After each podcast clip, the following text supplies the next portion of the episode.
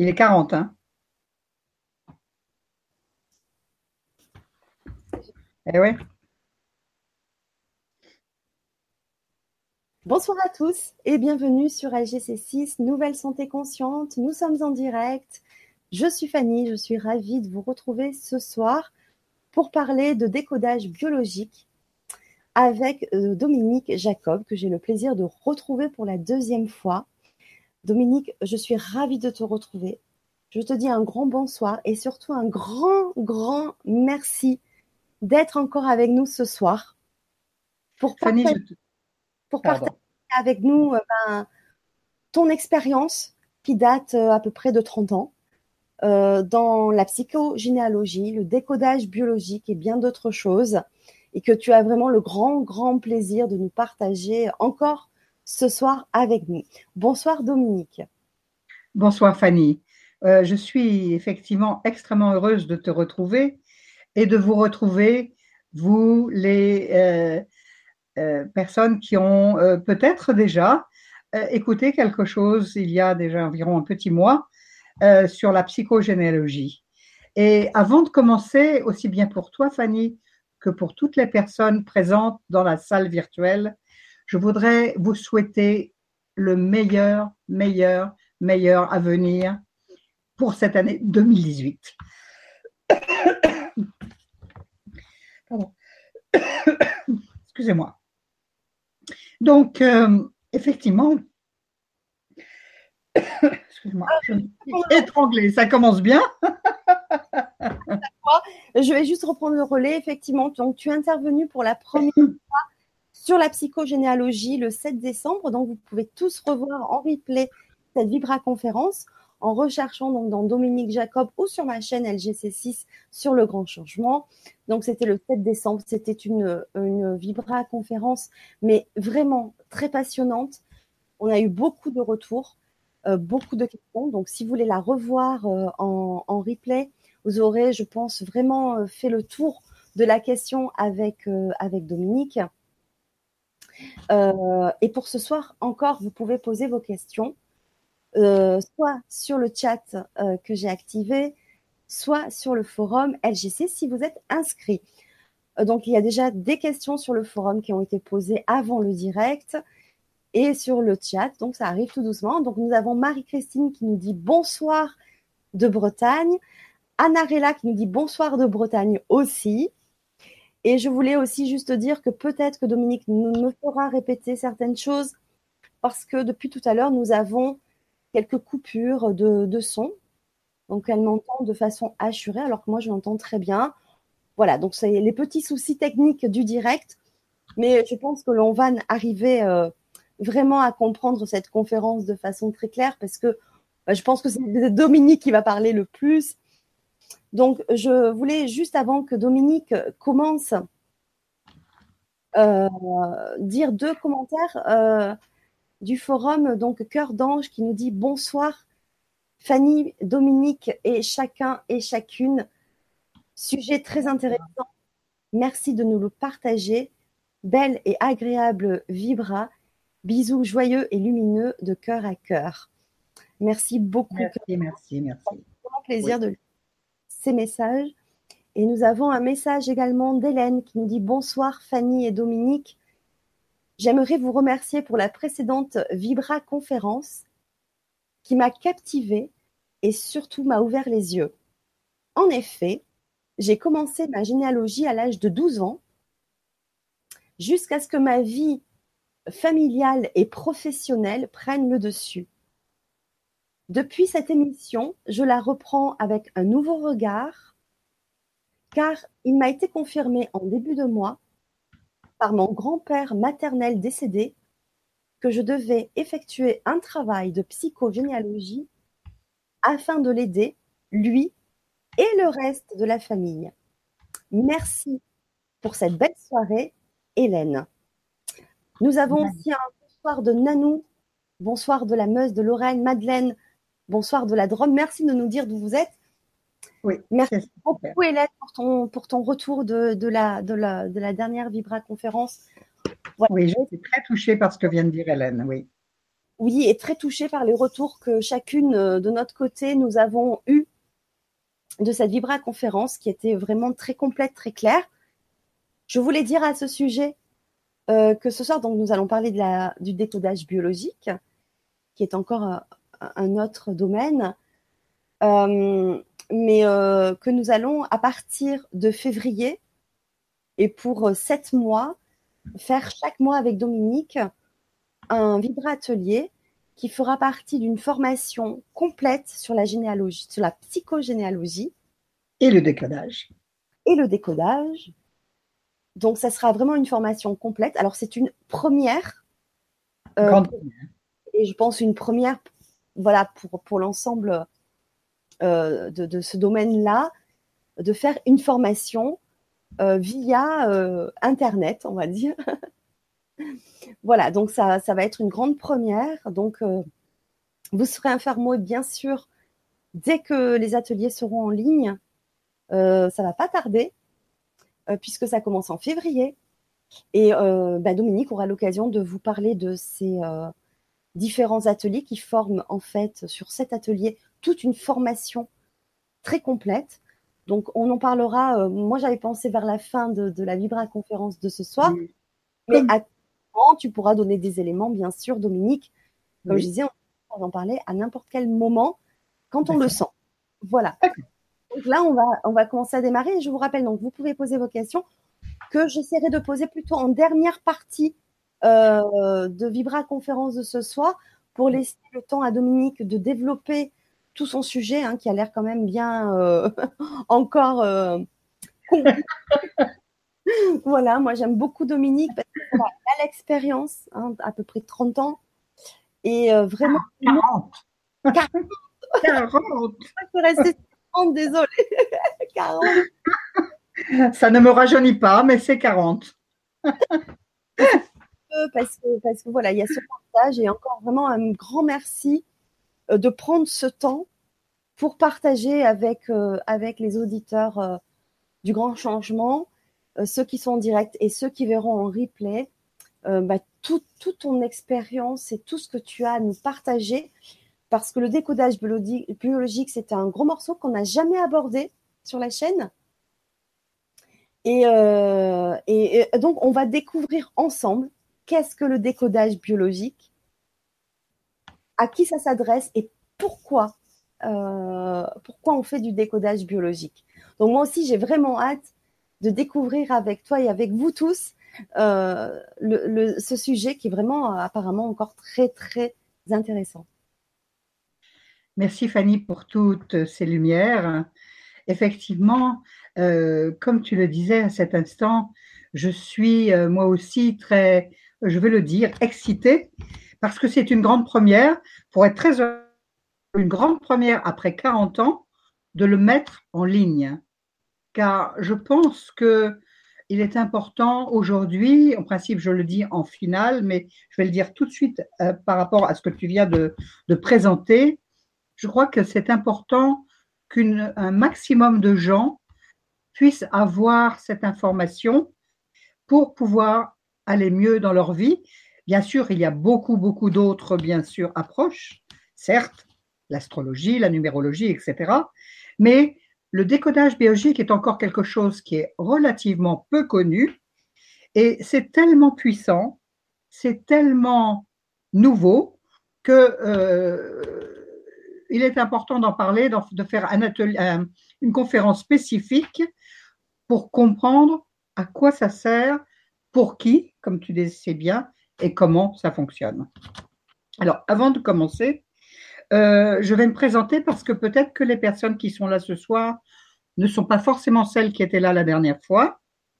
Mais en revanche, si tu veux bien, Fanny, ce que je demanderais volontiers, c'est de savoir si les personnes qui sont là, pour certains, m'ont déjà entendu, s'il y a une proportion importante. Et à ce moment-là, je ne ferai pas trop de redites parce que je suis obligée d'en faire dans la mesure où le décodage biologique et un des cinq piliers dont j'ai parlé la dernière fois. C'est le pilier de la maladie. Donc, euh, comme ça fait partie intégrante de la psychogénéalogie, ça serait intéressant de savoir qui m'a déjà entendu. Est-ce qu'ils peuvent te le dire, peut-être? Eh bien, on lance l'appel, si vous pouvez dire. je te dirai euh, quand j'aurai des réponses. Et de toute façon, je pense qu'aussi, euh, voilà, donc Anna qui nous dit, moi, c'est la première fois. Et de toute façon, je pense que même s'il y a des redites, c'est pas grave parce que de toute façon, j'ai vu aussi en replay et en aussi des personnes pour la première fois qui vont le voir dans le temps, en fait. C'est ça qui. Absolument. Donc, euh, Absolument. Voilà, donc même s'il y a des redites, ce n'est pas grave. Et ça nous fera aussi une piqûre de rappel pour tous. Oui. Parce que peut-être qu'on n'a pas tout retenu, parce que ça a duré ah, de souvenir euh, deux heures, un peu plus de deux heures. donc, je pense que ce soir, je vais essayer d'être un peu plus court, euh, parce qu'effectivement, j'essaie toujours de donner un maximum d'éléments, et puis le temps passe, le temps passe. Donc, je pense qu'en décodage, je vais être un peu plus euh, court pour que bien que je fasse des incursions avec la psychogéologie parce que c'est obligatoire, que nous puissions avoir suffisamment d'éléments. Donc, pour les personnes qui ne me connaissent pas, et merci d'être là ce soir, euh, comme je le disais tout à l'heure, effectivement, cela fait plus de 40 ans que je pratique la psychogénéalogie, ayant été dans la mouvance de Anne Ancelin Schutzenberger, qui a écrit À mes aïeux, et d'un autre grand euh, des années 70, euh, à savoir Alexandro Jodorowsky, qui est un chaman et qui m'a enseigné une manière, une approche chamanique de notre arbre généalogique à travers le tarot, par exemple, hein, puisque je fais aussi, je suis aussi tarologue. Mais euh, là, c'est vu plus d'un côté universitaire pour avoir une trame, pour pouvoir travailler soi-même. Voilà.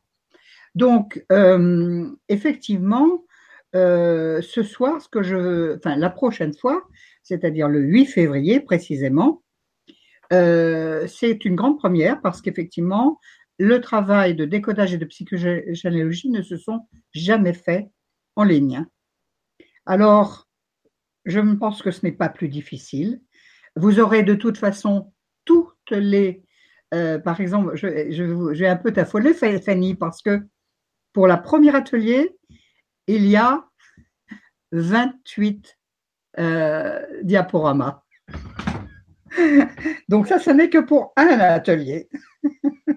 Mais euh, évidemment, ça va très vite, hein, c'est pour passer. Mais vous aurez toute la trame, tout est écrit. Ce qui fait que c'était vraiment un, livre pratiquement entier avec le déroulé de ce que l'on peut faire, avec et psychogénéalogie et décodage. Alors, je dois dire que le décodage euh, peut se, j'allais dire, se conjuguer à bien d'autres euh, approches, mais l'approche la plus proche qui peut être euh, facile et surtout efficace, c'est la généalogie. Je vais revenir tout à l'heure à pourquoi c'est aussi important qu'on puisse le relier à la psychogénéalogie. Donc, pour mon cursus, euh, indépendamment du fait que j'ai fait ces formations qui durent un certain temps, parce que ce que je vous donne en sept modules de deux heures, c'est la totalité de ce que j'ai appris en cinq ans. D'accord? Bien sûr, je resterai pour les personnes qui s'inscriront. Euh, ça sera un groupe fermé une fois qu'on sera inscrit et je répondrai aux questions de manière très précise dans un forum euh, personnalisé. D'accord? Donc, évidemment, c'est beaucoup plus. Euh, vous aurez tous les supports nécessaires pour avancer tout seul. Alors, en ce qui me concerne, pendant que je faisais toutes ces formations, qui ont duré quelques années, donc, j'ai aussi beaucoup voyagé et je suis allée me frotter l'âme à celle d'autres peuplades dites primitives.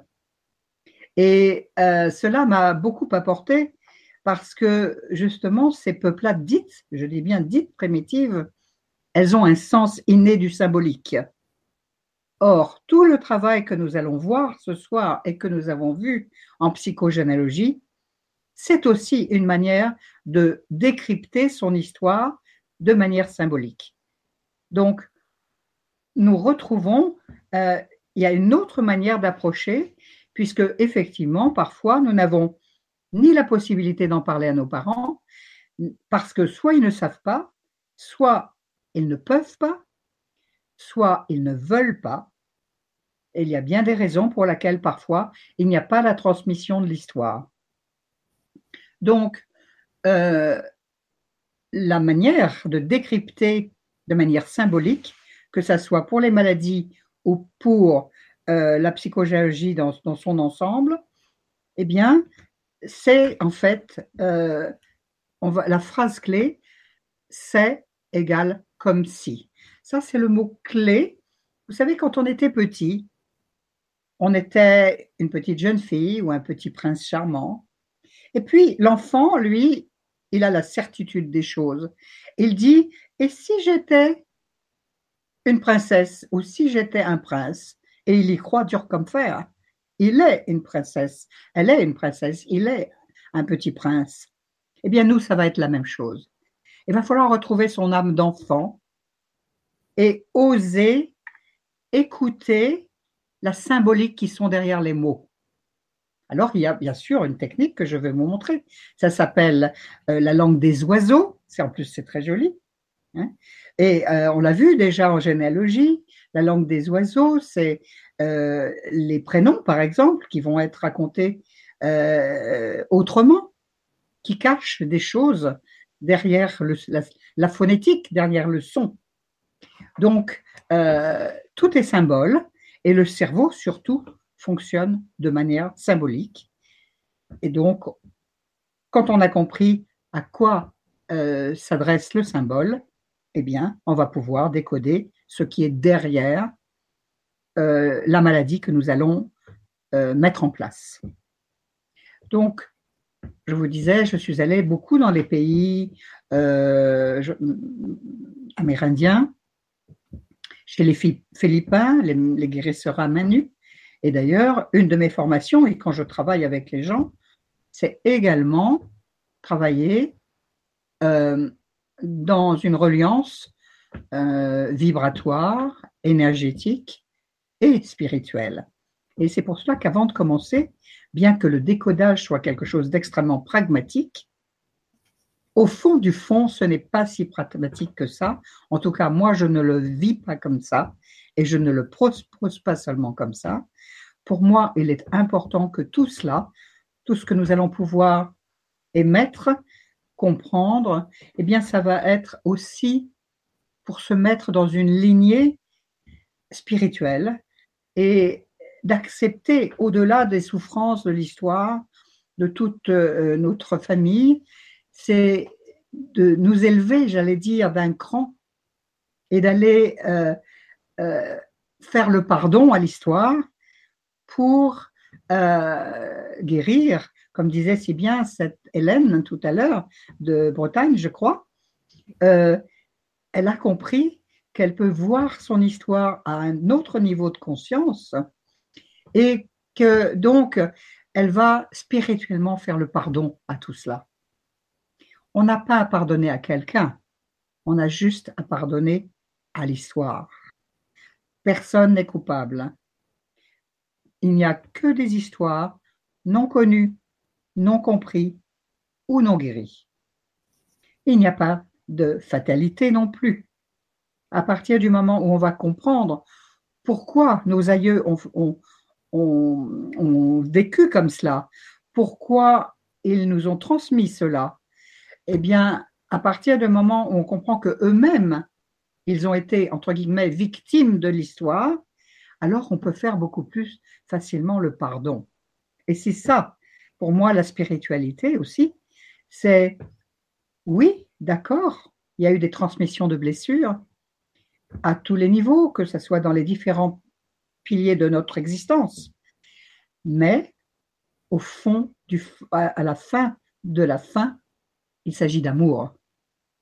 Et donc, chaque personne qui va euh, libérer, comme disait Hélène si bien, c'est par amour qu'elle va le faire, pour ses ascendants et pour ses descendants.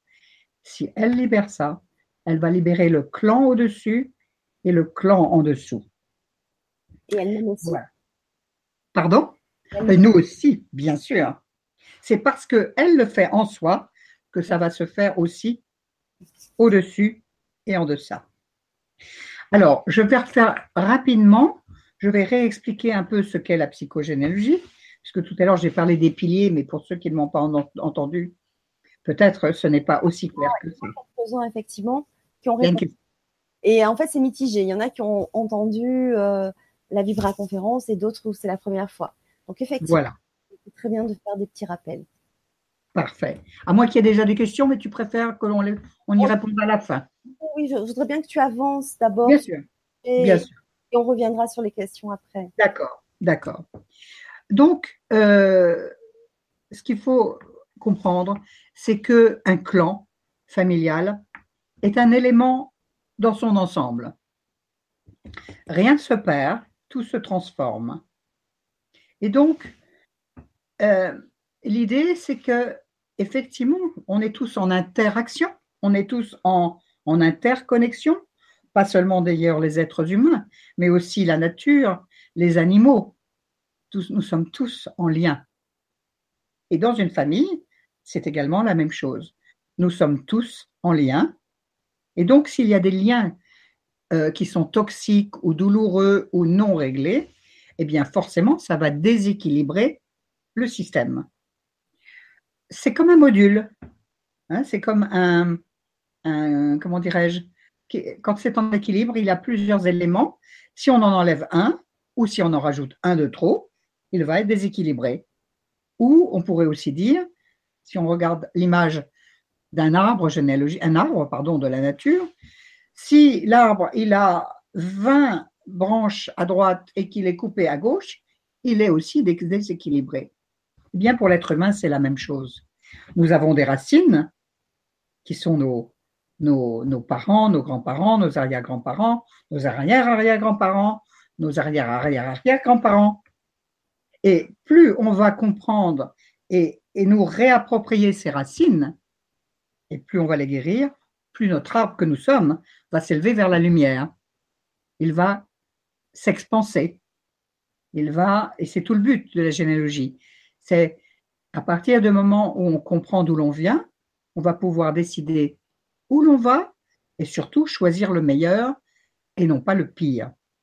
Car, comme je disais tout à l'heure, avec le fait que c'est par amour que nous avons pris à notre charge les souffrances de nos aïeux, eh bien, il est important et il est grand temps que par amour, on s'en libère pour pouvoir avancer vers le meilleur et donner à nos descendants un arbre plus équilibré, moins douloureux. Alors, maintenant, de manière concrète, l'être humain fonctionne suivant cinq modes. La, euh, comment dirais-je, la communication, c'est-à-dire le mental, les mots, d'accord, ce qu'on est en train de faire là. Je dis des mots, nous communiquons.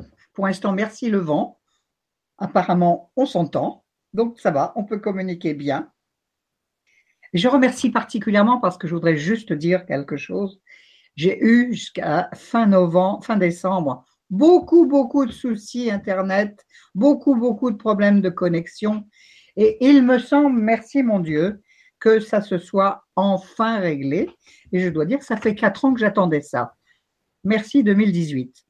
Merci le grand changement, parce qu'il semblerait que pour une fois, la technique soit avec nous et que le vent s'apaise.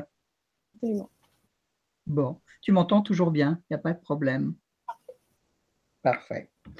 Alors, donc, la communication, disais-je, euh, pourquoi c'est important? Parce que vous avez certainement repéré que parfois, on a 5 ans, 6 ans ou 8 ans, on est à l'école et quelqu'un va dire tu es nul et tu n'arriveras jamais à rien. Et on va croire ça pendant 30 ans, 40 ans, 50 ans, peut-être même jusqu'à 70 ans. Et de, fait, de ce fait, on va passer à côté de sa vie. Puisqu'on se croit nul, on ne va jamais réussir quoi que ce soit. Puisque c'est tout ce que nous portons en nous qui va se réaliser à l'extérieur. Tout ce qui est dedans est à l'extérieur. Donc, c'est bien à partir de soi qu'on va pouvoir le régler pouvoir se légitimer, en, sachant qu'on n'est pas nul, que ce mot-là n'était qu'un mot qu'on appelle euh, malveillant ou, euh, amenant de la souffrance, alors que un mot guérissant, un seul petit mot guérissant avec bienveillance, peut nous ouvrir des portes. Le meilleur petit mot pour soi, c'est oui à la vie, oui à mes rêves, et oui j'accepte, oui je mérite. Ça fait partie de notre communication de nous à nous déjà. Hein? on peut déjà commencer là. Ensuite, il y a l'affectif. L'affectif, on ira regarder dans l'arbre généalogique comment les gens se sont rencontrés, par quelle, euh, quelles étaient leurs motivations premières. Est-ce que c'était une histoire d'amour? Est-ce que c'est une histoire sexuelle? Que sexuelle? Est-ce que c'est parce que intellectuellement on s'entend super bien? Est-ce que c'est parce que c'est une histoire financière? À savoir que il faut garder les terres. Alors, on ne va pas aller épouser quelqu'un qui n'est pas de notre entourage. On va rester dans, l'environnement. Ou, par intérêt, c'est aussi fait partie de l'argent. Hein. Et le cinquième pilier, dont je parlais il y a quelques secondes, c'est la maladie. Et c'est ce qu'on va voir ce soir, parce que c'est tellement complet que je l'ai dissocié des quatre autres piliers.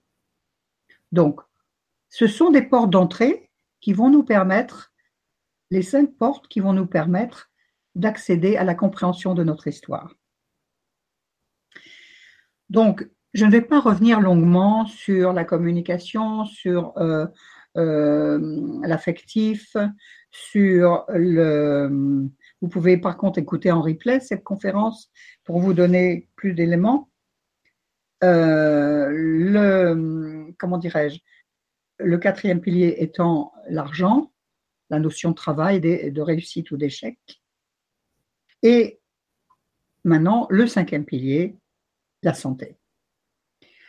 La santé, en fait, ce qui est intéressant, c'est qu'elle est la synthèse des quatre autres. Pourquoi? Pour ça que j'en ai parlé en dernier, et c'est pour ça que je le fais aujourd'hui. Elle est la synthèse de tout, parce qu'on va voir que en décodage biologique, les maladies que l'on va euh, déclarer, que l'on va euh, mettre en place, sont une représentation d'une problématique XYZ dans son arbre.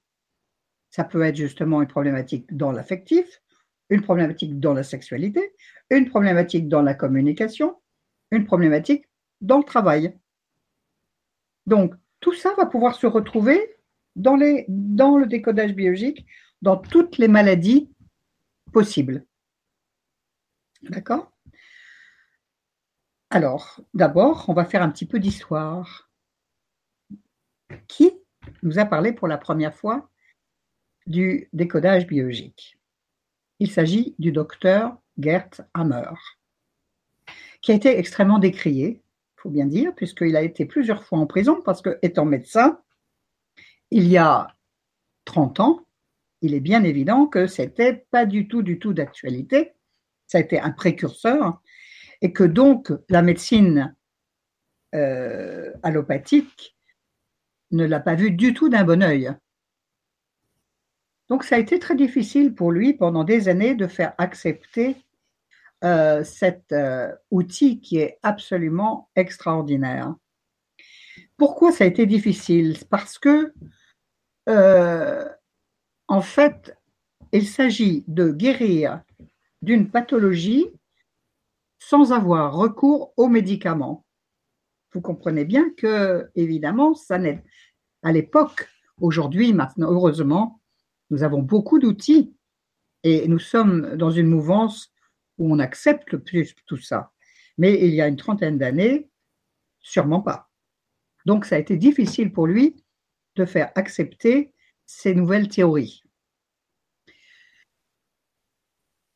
Ensuite, euh, lui, il a trouvé euh, des lois qui, sont immuables, ça s'appelle des invariants, euh, dans, cette, dans la biologie, dans le décodage biologique. Mais il y a quelqu'un qui a repris ses travaux et c'est le docteur Claude Sabat. Donc, c'est lui qui m'a enseigné. C'est également un médecin, et également un médecin qui a dû sortir de la médecine traditionnelle pour pouvoir exercer le décodage biologique, puisque ce n'est absolument pas compatible avec la médecine allopathique traditionnelle. D'ailleurs, je ne suis pas la seule décodeur biologique, il y en a beaucoup d'autres, beaucoup de médecins aussi. Et ils sont sortis de la médecine allopathique traditionnelle pour ne faire que du décodage. D'accord? Vous allez voir pourquoi. Parce qu'il va falloir que vous m'écoutiez en oubliant tout ce que vous savez de la médecine que vous connaissez. C'est des, comment dirais-je, euh, ce sont des paramètres tout à fait différents et euh, euh, vraiment, il faut vraiment changer sa manière de voir ou d'entendre les choses. Mais comme je vais le faire doucement, vous allez tout comprendre. Donc, pourquoi euh, ce médecin a-t-il trouvé cet magnifique outil qu'est le décodage? Il faut savoir que malheureusement, il a eu un drame dans sa vie. On lui a assassiné son enfant devant les yeux. Et à la suite de ce drame, il a développé une pathologie grave qui était euh, un cancer des testicules. Et en y pensant, il s'est dit, mais c'est quand même très intéressant parce que je développe, après ce drame, une pathologie qui est en lien avec le fait que moi, un homme, le, système qui me permet, l'organe qui me permet euh, de procréer, sont bien les testicules. Et c'est bien cet organe-là qui a été touché. Voyant ça, il a fait une recherche, comme c'était un médecin, médecin allemand euh, hospitalier, il a fait une recherche auprès de tous ses patients et il s'est effectivement rendu compte que à chaque pathologie, la même pathologie pour chacun, il y avait toujours le même drame derrière, le même ressenti. Et c'est comme ça qu'il en a fait une grille de lecture que je vais un peu vous expliquer ce soir. D'accord? Donc, l'idée, le mot-clé le plus important, la maladie d'un enfant est un transposé d'une histoire psychologique d'un aïeul non résolu. La phrase est longue, je vais vous la redire.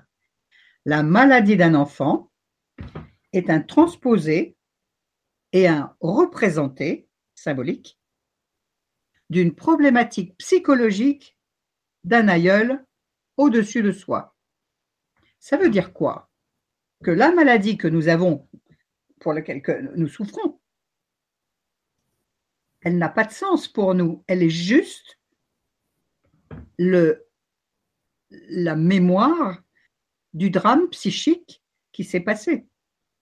Donc vous comprenez bien que si nous arrivons à retrouver la mémoire de ce ressenti, la, maladie n'a plus de sens. En fait, la maladie, elle est juste là pour se rappeler le sens de l'histoire.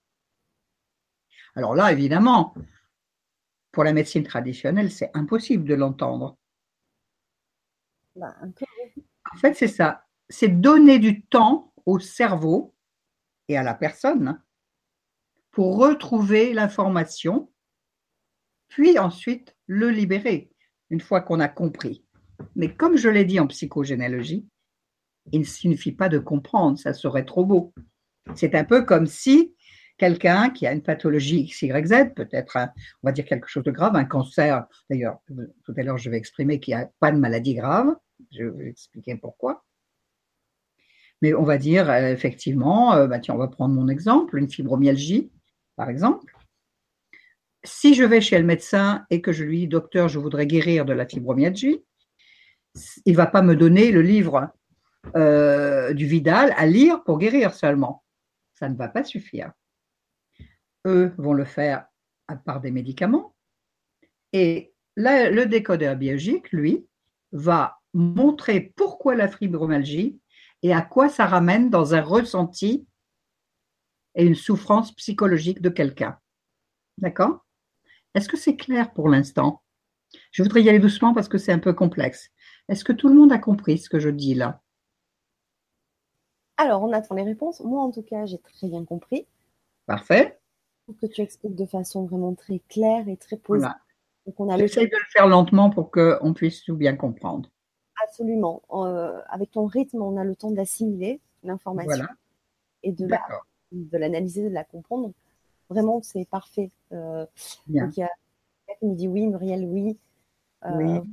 Oui, oui, c'est, c'est vraiment très clair. Bien. Alors maintenant qu'on est dans le bain, j'allais dire, hein, dans, dans l'approche, Excusez-moi, il se passe un truc. Oh, c'est juste une petite. Ça commence. Ça y est, j'ai trouvé. On me disait que je n'avais bientôt plus d'autonomie de batterie, mais elle s'était légèrement défait. Je l'ai remise. Ah, super. Donc, il y a Nat aussi qui nous dit oui, oui, 5 sur 5. Parfait. C'est très. Eureka. Eureka. Donc, une fois que vous avez compris que c'est un autre mode de fonctionnement, c'est qu'à chaque fois qu'il y aura une pathologie, vous vous direz à qui de qui je porte l'information et à quoi ça me ramène. Donc, pour comprendre ce qu'a fait euh, le docteur Hammer et Claude Sabat, il faut comprendre que à chaque maladie, moi je dirais plutôt pathologie, euh, il y a un mot-clé ou éventuellement deux, mais en principe un, qui va être le ressenti profond. Alors, je vais expliquer ça, je vais, je vais expliciter ça juste par un exemple. Quelqu'un, par exemple, euh, on va prendre une pathologie, j'y reviendrai aux autres après, mais juste pour expliciter ça, euh, un couple à Paris sort de l'opéra et il y a eu euh, une échauffourée dans la rue. On a mis le feu à certaines voitures, d'accord? La dame va dire Oh mon Dieu, on a tout perdu, on n'a plus rien. Elle le vit comme ça. J'ai tout perdu, je n'ai plus rien. OK? Si pour elle c'est très grave, elle va faire un problème rénal. Pourquoi? Parce que symboliquement, si on regarde l'anagramme du, mot rein, eh bien, c'est rien. Je n'ai plus rien. Donc, on ne va pas faire un rhume des foins ou une brûlure au pied ou un cancer du sein. On va faire un problème rénal. Donc, déjà, on sait, moi, quand on me donne les maladies, je sais déjà ce que je cherche. C'est-à-dire, par exemple, l'anéantissement les pertes de biens, les pertes de territoire. Non, stop, je me suis trompé. Territoire, c'est autre chose. Donc les mots sont très importants. Les pertes de biens, euh, l'association qu'on n'a plus rien, etc. Donc vous voyez que ça veut dire quoi? Que la maladie s'installe de manière extrêmement précise. C'est pas utopique, c'est extrêmement précis. C'est pour ça que pour guérir, il va falloir qu'on soit très précis dans la matière, dans tout ce qu'on va apporter, car le cerveau, lui, il a toutes les informations. Il faut, donc, va falloir lui amener l'ensemble des informations pour qu'il le libère. D'accord? Alors ça, c'était un exemple, mais ça, c'était pour la dame. Par contre, si le monsieur est un monsieur un peu sanguin, il sort, on lui a brûlé sa voiture, il va faire Ah, bon son de bois, c'est absolument écœurant. Et lui, il va faire un diabète. Alors, j'extrapole, parce qu'on ne va pas faire forcément un diabète parce qu'on a perdu sa voiture. D'accord? Mais on pourrait, par exemple, peut-être plus grave, quelqu'un qui va perdre sa maison, par exemple. Là, oui, c'est déjà un choc terrible. Mais ça dépend. Pour quelqu'un, euh, perdre sa voiture, c'est peut-être très grave. Donc, il est évident que là aussi, la maladie va s'installer de manière plus ou moins grave, suivant que le ressenti est plus ou moins lourd. Là aussi, ça, ça fait du sens. D'accord? Donc, vous avez bien compris que c'est pourquoi chaque enfant dans une fratrie ne va pas vivre les mêmes choses, ne, développera pas les mêmes pathologies parce qu'on n'est pas en lien avec les mêmes personnes. Alors, à ce sujet, pour comprendre ça, les liens, je vais revenir, je vais faire des incursions, dans la psychogénéalogie. J'ai montré la dernière fois le carré parfait. Comme vous pouvez voir, ça se lit 1, 2, 3, 4, 5, 6, 7, 8, 9, 10, 11, 12. Si vous êtes numéro 1 vous allez être relié à tous les numéros 1 de votre histoire en remontant, c'est-à-dire les parents, les oncles et tantes, les grands-parents, les, etc., etc. Donc, vous allez chercher toutes les personnes qui sont en place 1 comme vous, d'accord? Ici, si je ne m'abuse, si j'arrive à lire. Ensuite, ici, les 4 aussi, toutes les personnes qui sont en place 4 dans toute votre histoire. Et puis ensuite, en place 9. Non, 1, 4, 7, pardon. D'accord? Et puis 9. 10.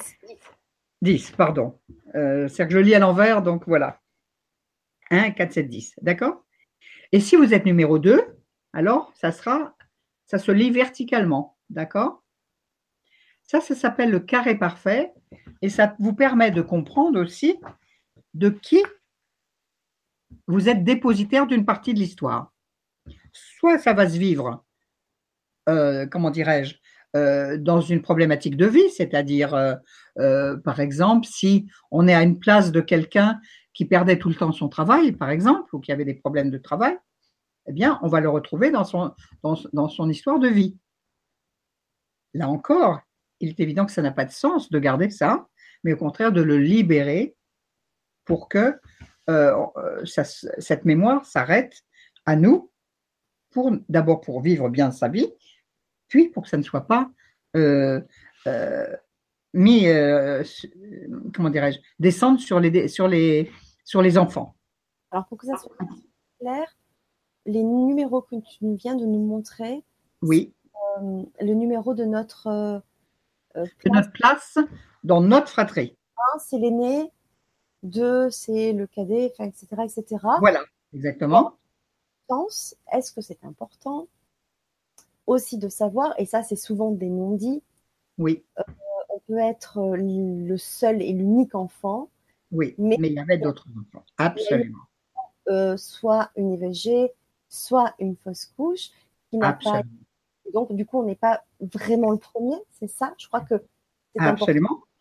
C'est très important. Je vois que tu as beaucoup. je l'ai bien expliqué effectivement la dernière fois effectivement, la première chose qu'il faudra aller regarder pour la place, c'est si on a bien la bonne place. Alors, au début, évidemment, on ne sait pas tout, mais ce qui est merveilleux, c'est que la vie est incroyablement généreuse, que la vie nous apporte, et en fait, c'est la vie qui est la plus belle des thérapeutes, et qu'en fait, on va avoir très rapidement des retours, d'une manière fortuite ou pas, euh, pour avoir la véritable information. Mais de toute façon, c'est vérifiable. Parce que si, prenons l'exemple qu'on est numéro un, qu'on va regarder qui est le numéro un, qui serait par exemple une tante.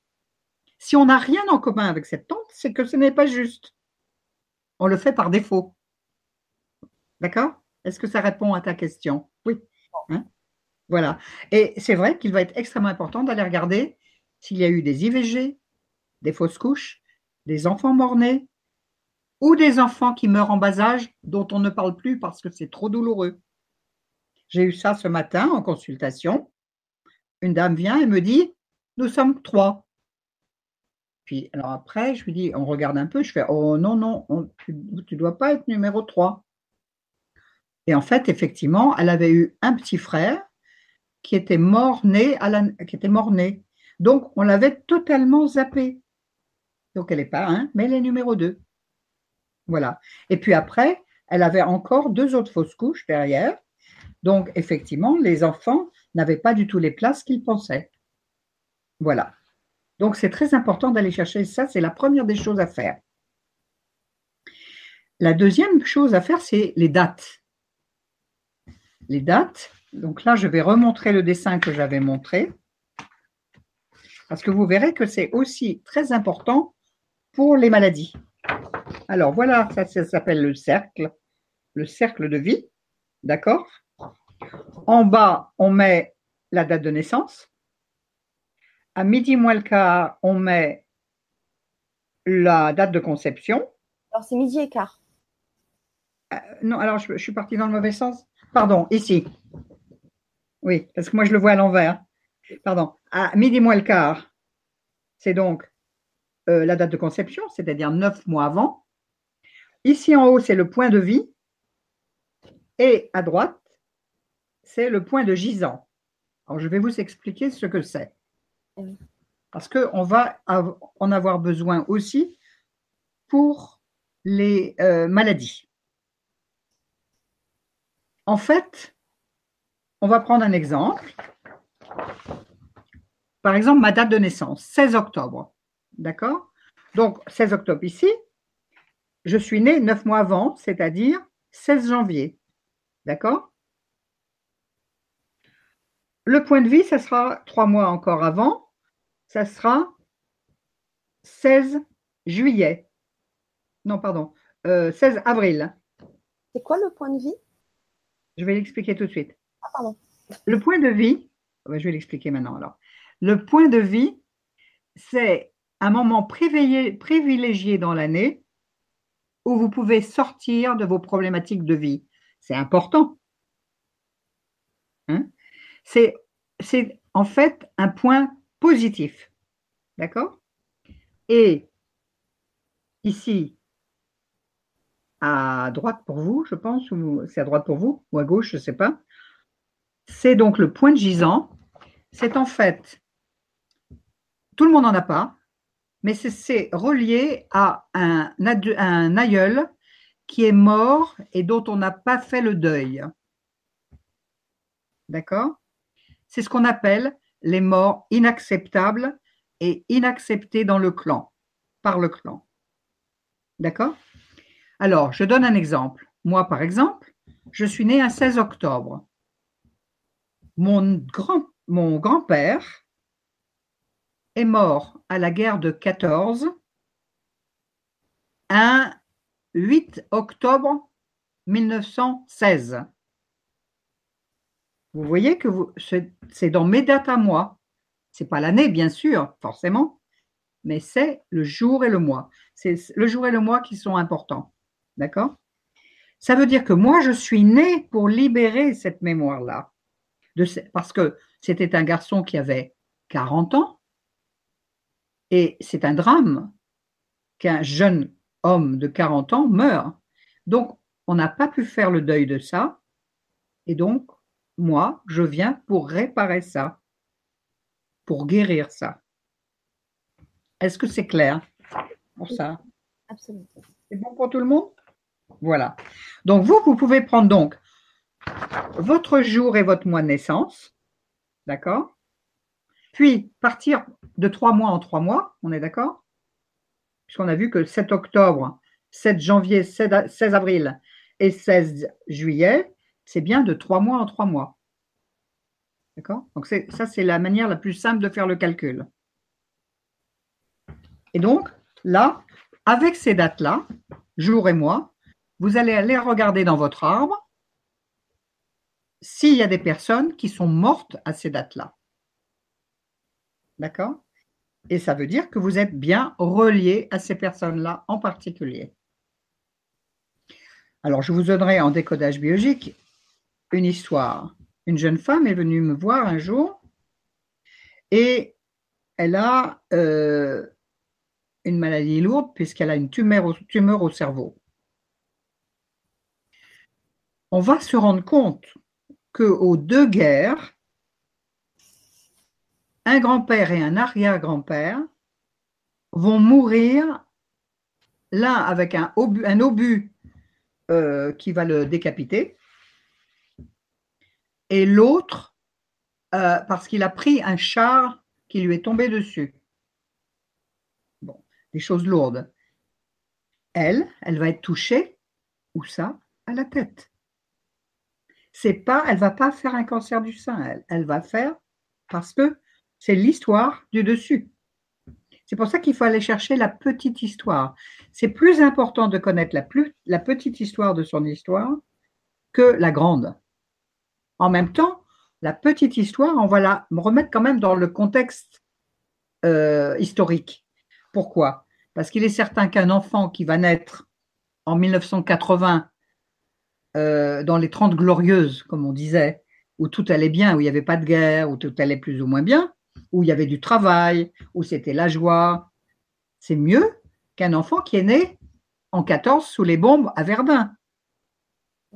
Donc ça, ça a du sens aussi. On, va on aura d'autres problématiques. D'accord? Alors, on a vu la place, on a vu euh, le cercle avec les dates, mais maintenant, on va regarder un peu plus près pour la, le décodage biologique. Alors, je réponds. Oui, des questions Oui. NADC, c'est pas 9 mois, c'est-à-dire date de naissance à date de conception, bah, c'est 9 mois, non? C'est bien ça? Oui, c'est 9 mois. C'est bien ça. Alors, par contre, je comprends sa question. C'est qu'il y a des enfants qui ne sont pas nés à 9 mois. Oui. Donc, à ce moment-là, on prend le nombre de mois parce que le cerveau, c'est du papier à musique. Il va exactement prendre le jour exact. Du coup, ça va décaler pour trouver des dates. D'accord? Donc, si par exemple, on est né à 7 mois et demi, ce qui est en fait mon cas, mais je vous l'ai fait simple en faisant un cas normal d'école, mais moi, c'est 7 mois et demi, c'est pas 9 mois. Donc, du coup, ça change ah forcément tout. D'accord? Et par exemple, si je prends mes vraies dates, c'était à 7 mois et demi, je suis née pour magnifier la vie de ma mère.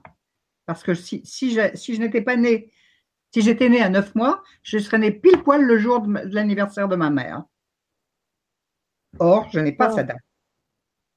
Donc, ça, tout ça, ça a du sens. Tout a du sens. D'accord?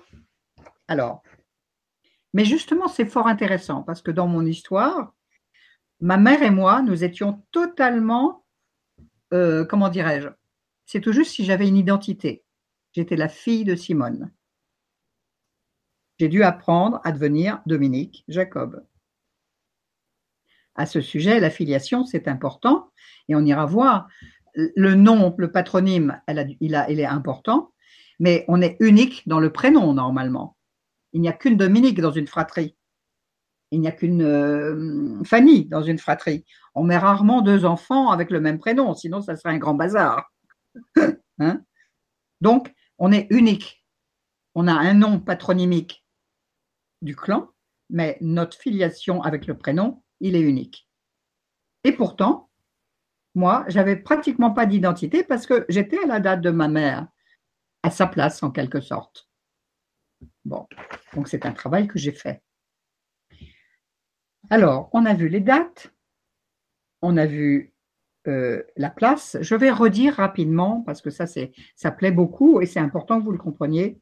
il y a un autre concept qui est très important, c'est les prénoms. Tu te souviens, Fanny, pour ceux qui m'ont entendu, les prénoms nous racontent beaucoup, beaucoup, beaucoup de choses et également en décodage biologique. Absolument. Alors, euh, moi, je ne vois pas les prénoms là. Hein. Moi, je ne peux pas les voir. Hein. Non, je ne les vois pas. Tu peux me donner trois, quatre prénoms éventuellement? Sylvia? Oui. Une dernière qui euh, Hélène. Mhm. Jean-François. Parce que sinon, après, on va mettre des filles. C'est très bien. On va prendre ça juste pour donner. Alors, évidemment, euh, ce sont des pistes de recherche. Ne vous affolez pas dans ce que je vais dire. Mais au moins, j'ai pris des prénoms qui, donnent des réponses à certaines personnes qui m'écoutent, plutôt que de prendre d'autres prénoms qui ne seraient pas connus. Euh, tu m'as dit Sylvia, Jean-François et Hélène. Hein? Voilà. Alors, je donne des pistes, mais comme il y en a plusieurs, je peux ne pas tomber forcément juste. Mais en général, c'est soit parce que vous ne le savez pas, soit parce qu'il euh, y a une autre option. Il y en a plusieurs. Je ne vais pas rentrer dans tous les prénoms et tout l'explicatif, parce que pour chaque prénom, parfois, il y a six ou sept versions explicatives. Alors, pour Sylvia, c'est très simple. Encore une fois, que cette personne ne se précipite pas demain matin sur le téléphone en disant Hier soir, j'ai entendu une conférence, oh mon Dieu, est-ce que c'est ça? Il faut plusieurs aspects pour pouvoir dire c'est cela. Parce que, encore une fois, en tant que thérapeute, je raconte plutôt les drames, pas les belles choses. Je vais commencer, avant de, donner quelques exemples, que bien évidemment, la psychogénéalogie aussi permet de magnifier les joyaux de son arbre, de les voir, parce que parfois il y a tellement de douleur, de souffrance, qu'on ne voit pas les belles choses de notre arbre, parce qu'on est totalement étouffé et affolé par, les drames de vie que l'on peut vivre soi-même et qui font partie de l'histoire. Donc, tout ça, ça sert à ça. Comme j'ai dit tout à l'heure, il n'y a que l'amour à la fin du compte. Et l'amour, c'est de s'y libérer des blessures et de ne garder que les beautés. Alors, Sylvia, la blessure de Sylvia, c'est si il était venu. S'il était, s'il vient. Sylva, Sylvien, Sylvaine, euh, Sylviane. Hein, on entend. Si il vient. OK? Ça, c'est l'histoire d'un enfant, soit un IVG, soit un, une fausse couche, soit un enfant mort-né, soit un enfant qui n'a pas vécu. Voilà. Ça, c'est la mémoire de cela. Alors, je ne sais pas si Sylvia connaît, si dans son histoire, alors il ne s'agit pas d'elle, hein, il s'agit de, elle est reliée à quelqu'un qui raconte cette histoire. Est-ce que ça lui parle? Ah ben, on va lui poser la question. On peut? Euh, Bien sûr. Comme elle est, en, elle est là apparemment, donc. Euh, elle est là. D'accord. Elle peut nous répondre euh, avec plaisir. Si elle souhaite, si elle le sait ou si elle le souhaite. Alors, soit c'est une histoire qui appartient à quelqu'un de sa famille et à ce moment-là, on va le voir dans les dates par exemple une grand-mère qui aurait perdu un enfant, ou une mère, ou une tante, d'accord? Ou bien, et là, elle n'est pas obligée de répondre parce que c'est personnel, elle-même aurait répété la même chose. Est-ce qu'elle a pu répondre? Alors, elle dit non. Ah, pas qu'elle sache. en tout cas, c'est une piste de recherche. Absolument. Hein, c'est une piste de recherche. Mais ça peut être aussi tout à fait autre chose. Ça peut être aussi parce qu'il y a eu cette mémoire dont on ne se souvient pas, eh bien peut-être qu'on ne va pas faire d'enfant. C'est trop dangereux. Donc tu vois, il y a plusieurs aspects, plusieurs conséquences. Ça dépend de son âge. Si elle a 25 ans ou si elle en a 40, suivant si, elle a des enfants, pas d'enfants, si elle a eu peur d'avoir des enfants, tu vois, on, on, va aller décortiquer ça sous cette forme. Donc, je ne peux pas, mais en tout cas, ça raconte l'histoire d'une mère qui a perdu un enfant. Euh, avec Jean-François, il y a deux aspects. Soit il y a un secret de famille qu'il faut débusquer, parce qu'il faut être franc, d'accord? Donc il y a un mensonge quelque part. Soit on, a, on est d'une famille où il y a eu des migrants, parce que en remerciement pour la France, pour le pays d'accueil, on appelait un enfant François, mémoire de France, père terre d'accueil. Est-ce que d'aventure, il y a un des deux aspects qui lui parle? Alors, on lui pose la question, Jean-François. Si tu es toujours parmi nous, si tu veux bien nous répondre. Si tu, es, si tu le sais, bien sûr, c'est pareil. Et s'il le veut et s'il le veut bien. Mm. Et ensuite, je t'avais dit, alors autant qu'il réponde, sinon je t'avais dit. dit Hélène. Hélène. Alors, avec le prénom Hélène, euh, alors, je... Pardon, je te oui. parce que du coup, peut-être plus rapide. Oui, oui. oui je t'en prie. Ah, ben voilà. Alors, moi, je pense sincèrement, Sylvia, que si ça peut l'aider, moi, je suis à 100% certaine de ce que je raconte pour depuis 40 ans que j'entends avec ce prénom Sylvia, peut-être ça pourrait être intéressant pour elle qu'elle aille débusquer cette information. D'accord? C'est toujours pareil, si on en a le, besoin. Le besoin, bien sûr. Oui. Remuer. Et si ça crée une problématique dans sa vie, absolument. Je absolument. Que démarche, si on a une problématique à l'instant T, si on, a, on est juste là pour découvrir, ok, s'il y a une problématique, c'est bien d'aller. Si on n'a pas temps, mais en tout cas, c'est toujours à garder en mémoire si un jour, comme tu dis, parce que peut-être qu'elle est jeune oui. et qu'il n'y a aucune problématique aujourd'hui. Elle n'en est pas là. Voilà. Découvrir. Et si un jour il y a une problématique, c'est une piste en tout cas, parce qu'effectivement, moi je me rappelle très bien la première Vibra conférence donc de décembre, oui. où on avait fait donc ce, ce, ce, moment avec les prénoms. Toi, tu as eu beaucoup de retours avec les prénoms. Absolument, beaucoup, beaucoup. Juste. C'est vrai que moi j'ai complètement confiance parce que ben on a beaucoup échangé ensemble et que ben, ça fait quand même des années que tu travailles là-dessus et que à chaque fois il y a un moment donné, même s'il y a plusieurs pistes, oui. il y a effectivement à un moment donné euh, une piste euh, qui, qui, va correspondre. Oui. Mais c'est vrai que souvent, Mais... ben, c'est euh, Alors... des, des, choses je ne sais pas, ce sont des non-dits. Oui. Euh, choses qui n'ont pas été racontées, ce qui est complètement. On n'a pas cherché parce qu'on n'en avait pas forcément la conscience. Voilà. Hein? Alors, à ce sujet, ça peut être aussi sous une autre forme. Parfois, c'est extrêmement, euh, euh, comment dirais-je, euh, très ténu comme recherche, très spécifique. Par exemple, il y a une jeune femme un jour qui vient me voir et qui s'appelle Ariane. À quoi on pense? On pense au fil d'Ariane. D'accord? Parce qu'il y a toujours. Un... Et dans, notre, dans, dans, le décodage et la psychogénéalogie, on a toujours, on a toujours le, comment dirais-je, un fil rouge qui s'appelle le fil rouge. On va toujours avoir quelque chose qui se, qui perdure de génération en génération. Il se trouve que quand on a cherché avec Ariane et le fil rouge, on n'a rien trouvé. Par contre, ce qu'on a trouvé, elle ne connaissait pas son père, cette euh, jeune femme, et elle en souffrait. Eh bien, ça a été extraordinaire.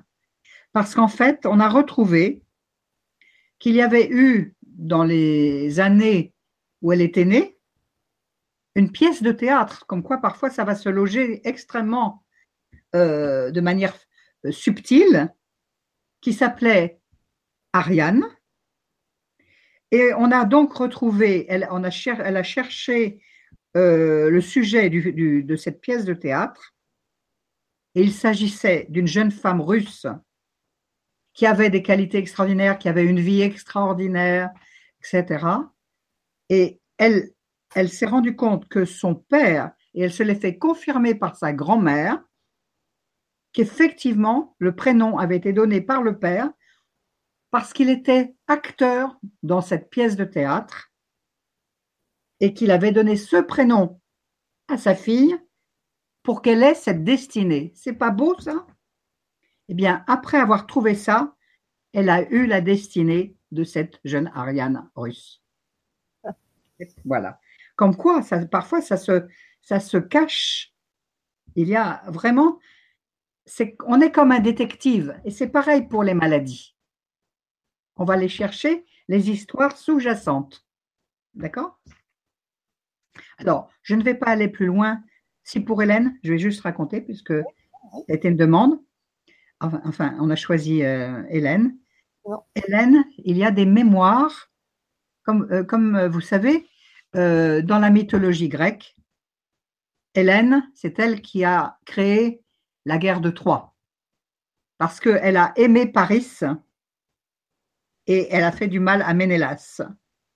Ça veut dire que avec le prénom Hélène au-dessus d'elle, pas elle, hein, ou peut-être elle, si elle est dans, une, dans un schéma répétitif et une fidélité, elle aura à ce moment-là du mal à faire un couple dans l'affectif parce que justement, la belle Hélène n'arrivait pas à choisir entre Paris et Ménélas. Donc, avec ce prénom-là, on aura des difficultés parfois à faire un couple dans un long terme ou réussir à démarrer une vie affective. Alors, c'est important de le savoir. Je ne sais pas si c'est pas forcément son histoire, mais ça peut être aussi l'histoire ou de sa fille, ou de son enfant, ou d'une grand-mère, ou d'une mère, ou d'une tante. Est-ce qu'elle nous répond? Alors, eh ben, Hélène, si tu es là, euh, réponds-nous.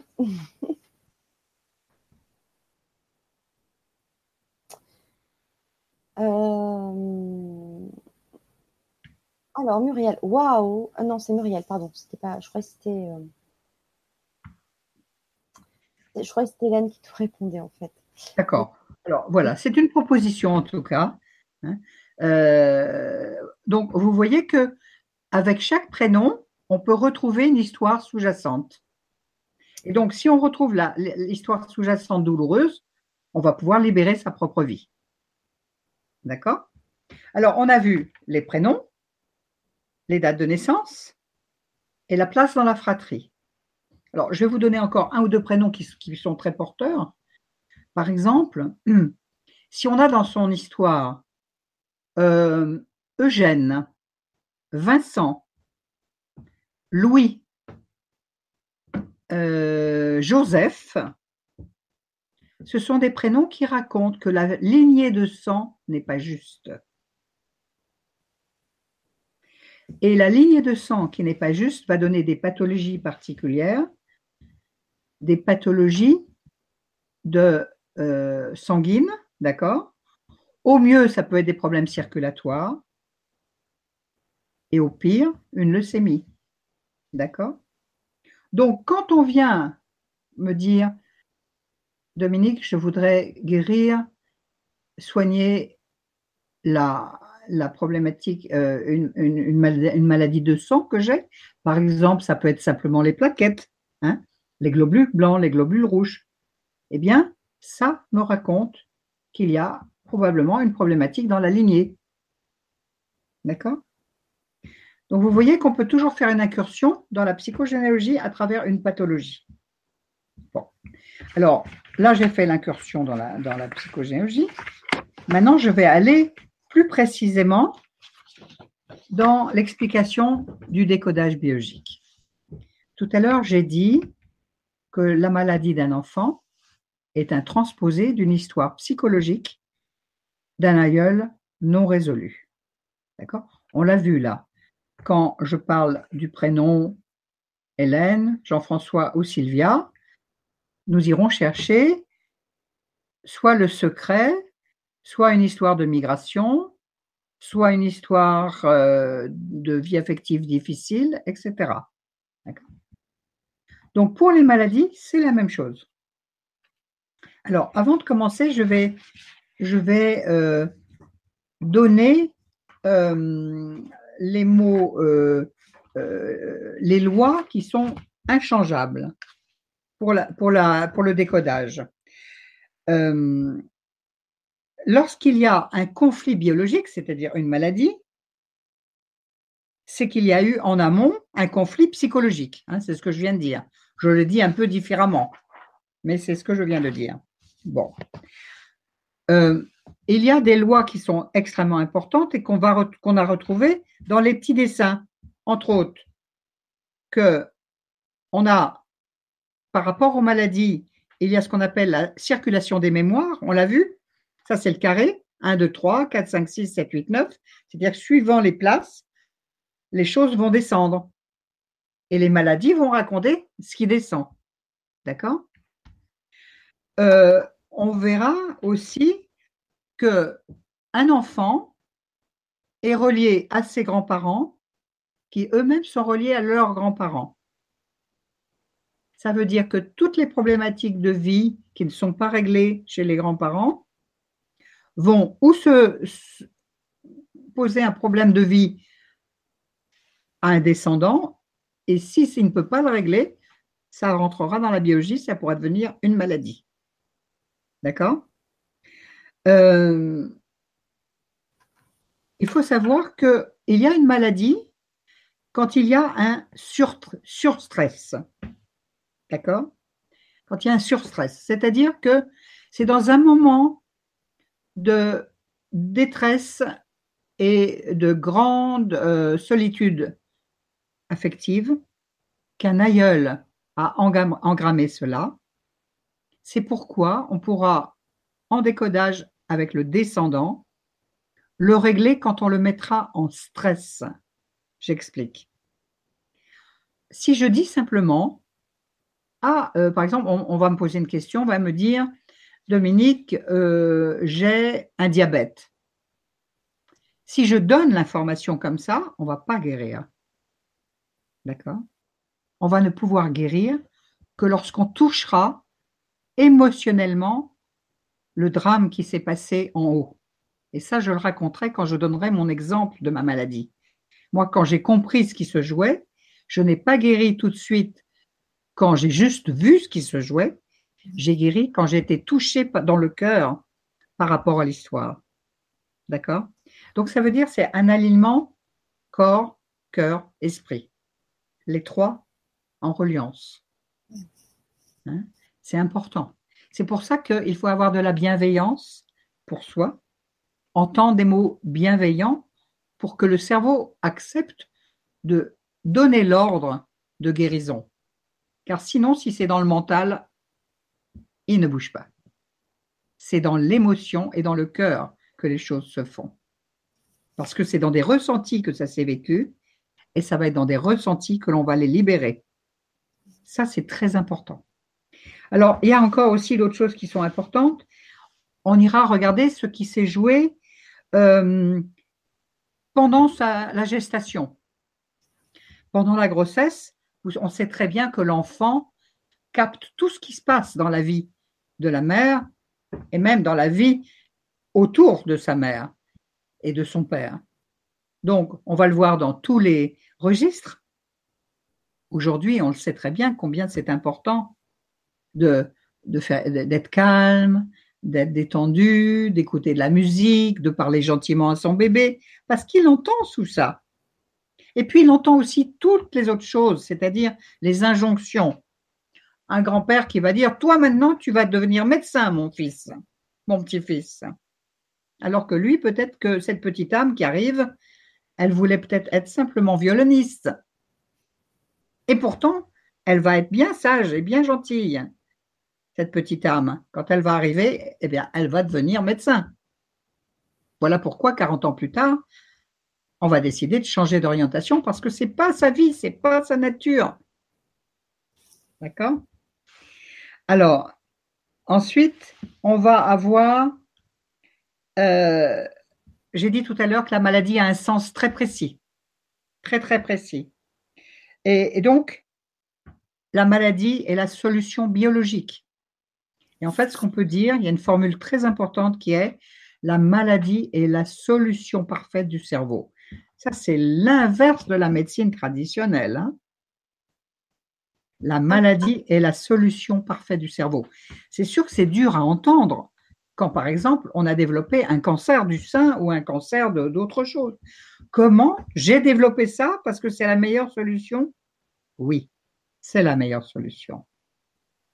Hein? Moi, quand je me suis retrouvée pratiquement en chaise roulante, c'était pour la meilleure solution parce que je racontais l'histoire de ma grand-mère.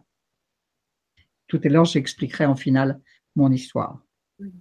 Donc, c'est la meilleure solution si on, si on le vit et si on le lit avec le regard décodage biologique.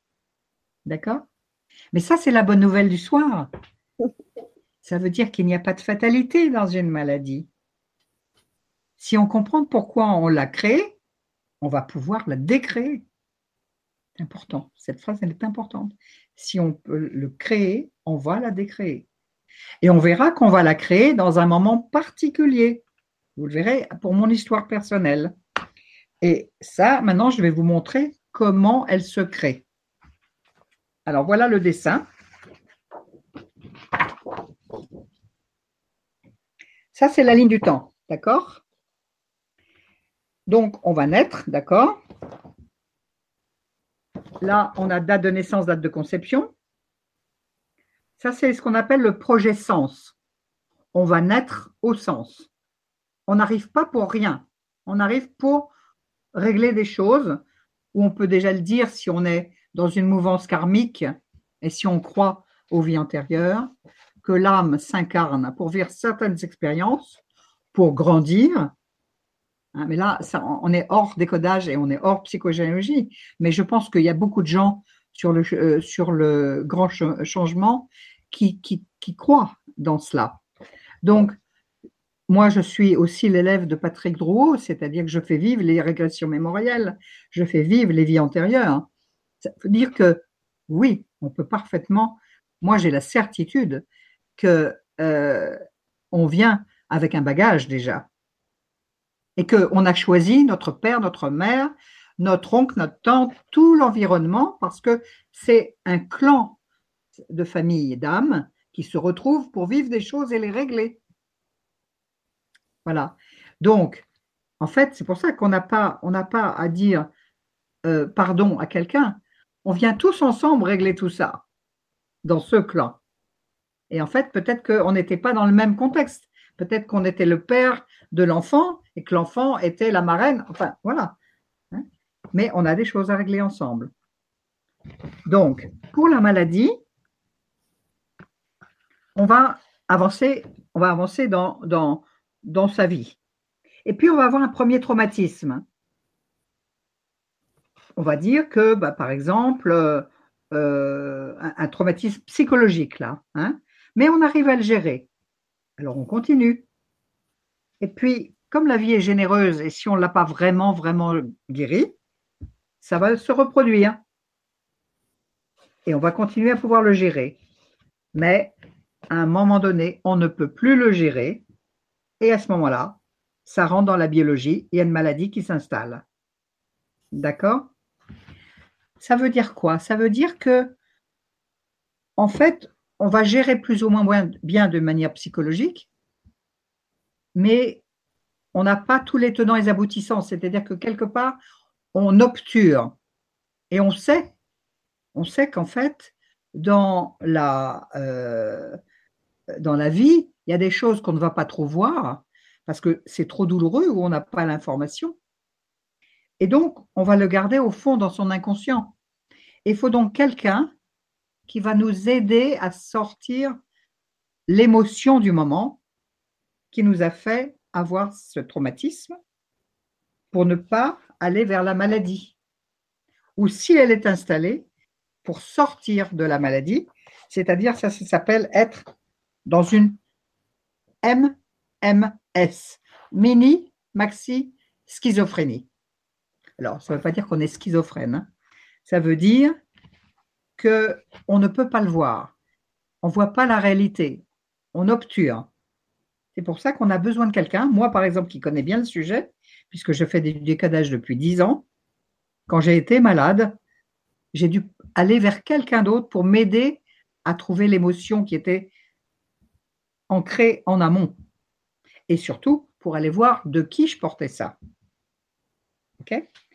Donc, ça va être important de pouvoir sortir de cette... Ça, c'est comme un vortex psychologique. Et tant qu'on ne l'a pas touché émotionnellement, on ne peut pas le régler. Et pour la maladie, c'est la même chose. Alors,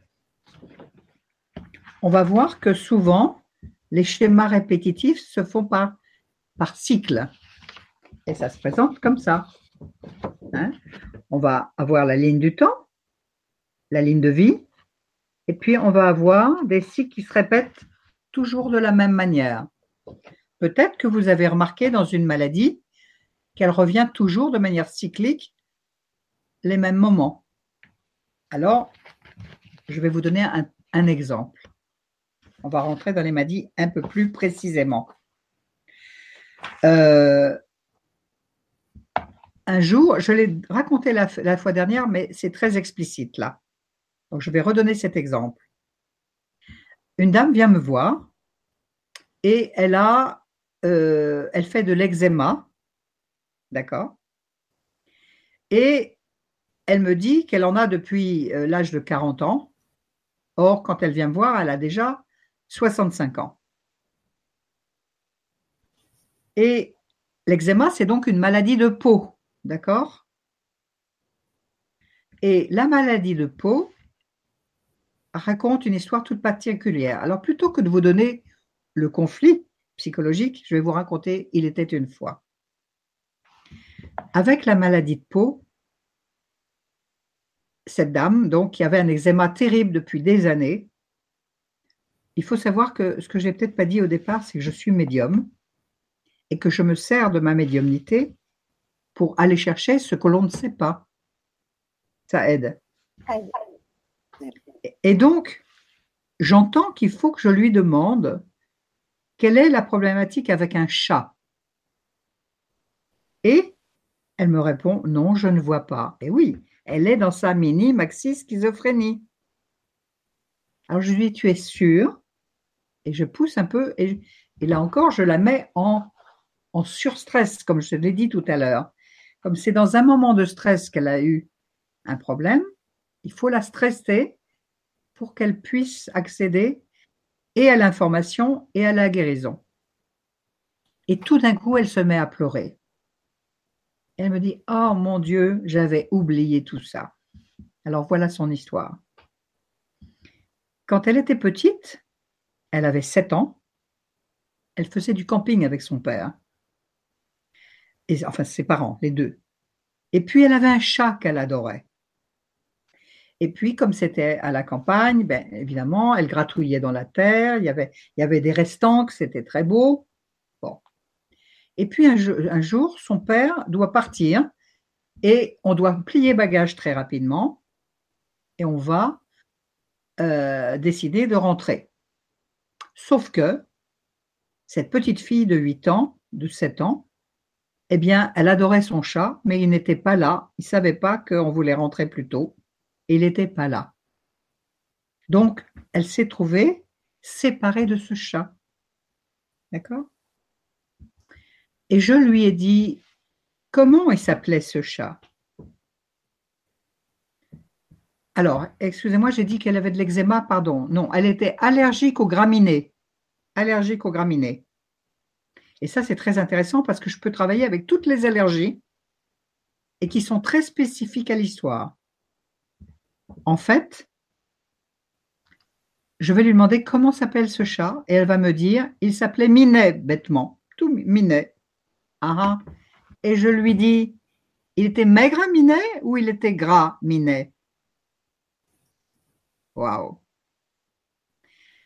On va guérir sur des jeux de mots. Et les mots qui n'ont pas été prononcés vont devenir des mots MAUX. C'est pour ça que ça a été souvent décrié, parce que c'est aussi des jeux de mots, c'est symbolique. Elle ne va pas faire une pathologie comme la mienne euh, de blocage avec euh, une maladie comme la fibromyalgie. Elle va faire une maladie de peau. Pourquoi? Parce que le mot-clé de la, des maladies de peau, c'est la séparation. Séparation d'un être cher eh bien, on était là-dedans. Quand nous avons guéri cette mémoire, quand elle a, elle a libéré cette mémoire, d'avoir abandonné ce chat, de l'avoir été séparée de son amour, cette maladie qu'elle avait depuis 25 ans et qui revenait cycliquement tous les 7 ans, tous les 7 mois, pardon, parce qu'elle avait 7 ans, Tout eh bien, c'est arrêté immédiatement. Donc vous voyez que c'est tout est symbolique. Donc les maladies de peau, c'est les séparations de contact. Hein, parce que la peau, c'est le premier contact. Quand on dit bonjour, on se serre la main. C'est un contact. Et quand on aime, il y a un contact. Et si on perd ce contact, des maladies de peau. D'accord? Je vais vous donner un autre exemple avec l'eczéma, qui est aussi une maladie de peau. Je vais vous raconter cette histoire parce qu'elle est trop belle. Celle-ci, euh, c'est une amie, une amie allemande que je connais depuis longtemps, parce que vous avez entendu que mon, professeur était allemand, et donc je parle, je suis bilingue allemand, et j'ai longtemps travaillé en Allemagne. Donc, cette amie s'appelle Karine, et je ne l'avais pas vue depuis 30 ans, quand un jour elle m'appelle, parce que depuis 30 ans je suis thérapeute, mais avant je travaillais avec elle euh, en Allemagne euh, dans un autre contexte. Et elle me dit, je suis euh, dans le sud de la France, j'aimerais bien te voir. je lui dis, avec grand plaisir. Ce que je savais d'elle, c'est qu'elle avait des gros, gros problèmes d'eczéma purulent aux mains depuis 40 ans. Elle arrive, on déjeune, nous sommes sur une plage, c'est en plein été, et on déjeune, on parle à bâton rompu. Mais moi, comme entre-temps j'avais fait du décodage biologique, je me suis dit, allons-y, je vais lui poser des questions sur sa pathologie Et peut-être que dans l'instant, si on arrive, on va pouvoir guérir cela.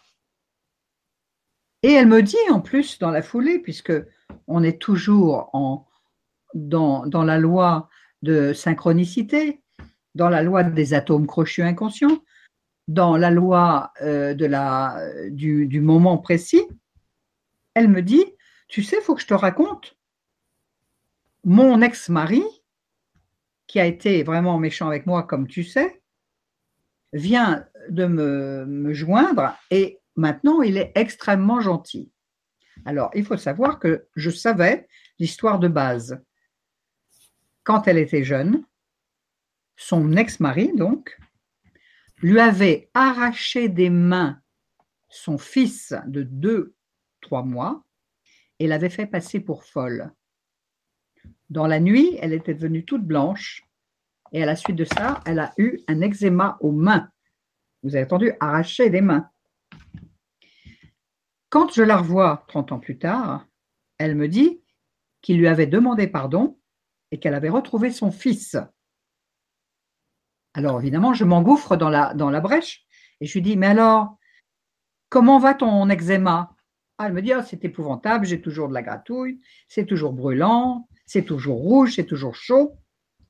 Alors je lui dis, Karine, tu viens bien de me dire que ton mari t'avait demandé pardon et qu'il t'avait euh, aidé et que tu revoyais ton fils avec bonheur. Alors je lui dis, et c'est là où je fais ce qu'on appelle les mots guérissants, ta maladie n'a plus de sens puisque ce drame est réglé. Or, voilà comment j'écris moi eczéma. En français, eczéma s'écrit E-C-Z-E-M-A. Et le mari, c'était le ex-aimé, ex-Emma. Elle ne peut pas faire autre chose que de l'eczéma, elle. Vous voyez que c'est très concret c'est l'ex-aimé. Quand il y a une problématique avec un ex-aimé, problème de peau. Si c'est un, si c'est un, euh, ex, euh, enfin, euh, un drame avec une personne, par exemple une mort qu'on n'accepte pas, ça va être eczéma. Mais s'il y a deux personnes, par exemple, j'ai eu une, dame malheureusement qui a perdu ses parents dans un accident de voiture, tous les deux elle, elle avait du psoriasis. Eczéma, une personne, psoriasis, deux personnes. Donc vous voyez que c'est extrêmement concret. Donc il faut retrouver le drame de base et le ressenti que l'on avait. D'accord? Alors, maintenant, je vais vous raconter d'autres histoires, mais avant, euh, je voudrais revenir à la, euh, une petite théorie. Ce qui est important de comprendre, c'est que le cerveau n'a que quatre modes pour raconter une histoire. Il fait de la masse, il fait du creux, il fait euh, du blocage et il fait du déblocage. La masse, ça va être tous les cancers, les tumeurs. Le creux, ça va être tous les ulcères. Euh, le blocage, être toutes les maladies invalidantes comme fibromyalgie, sclérose en plaques, euh, toutes les maladies rhumatoïdes. Hein. Et puis l'inverse, le quatrième, le déblocage, c'est Parkinson et euh, tremblement essentiel. Il n'a que ces quatre modes pour raconter une histoire. D'accord? Alors, ce qu'il va falloir comprendre, et ça aussi c'est particulier, quelque part, la maladie s'installe quand on a réglé le conflit. C'est l'inverse de la médecine traditionnelle. D'accord? Alors, le, conflit, on peut soit le régler réellement, soit le régler virtuellement ou symboliquement. On a vu que cette dame, elle a guéri parce que je, lui ai fait comprendre pourquoi elle avait cette pathologie et pas une autre, et de lui expliquer que 40 ans plus tard, ça n'avait pas de sens qu'elle souffre encore. Elle a apaiser cette peine d'avoir perdu ce chat. D'accord? Pour mon amie Karine, c'est la même chose. Elle a apaisé cette peine avec moi quand elle a compris que ça n'avait plus de sens puisque ça avait été réglé réellement là. D'accord?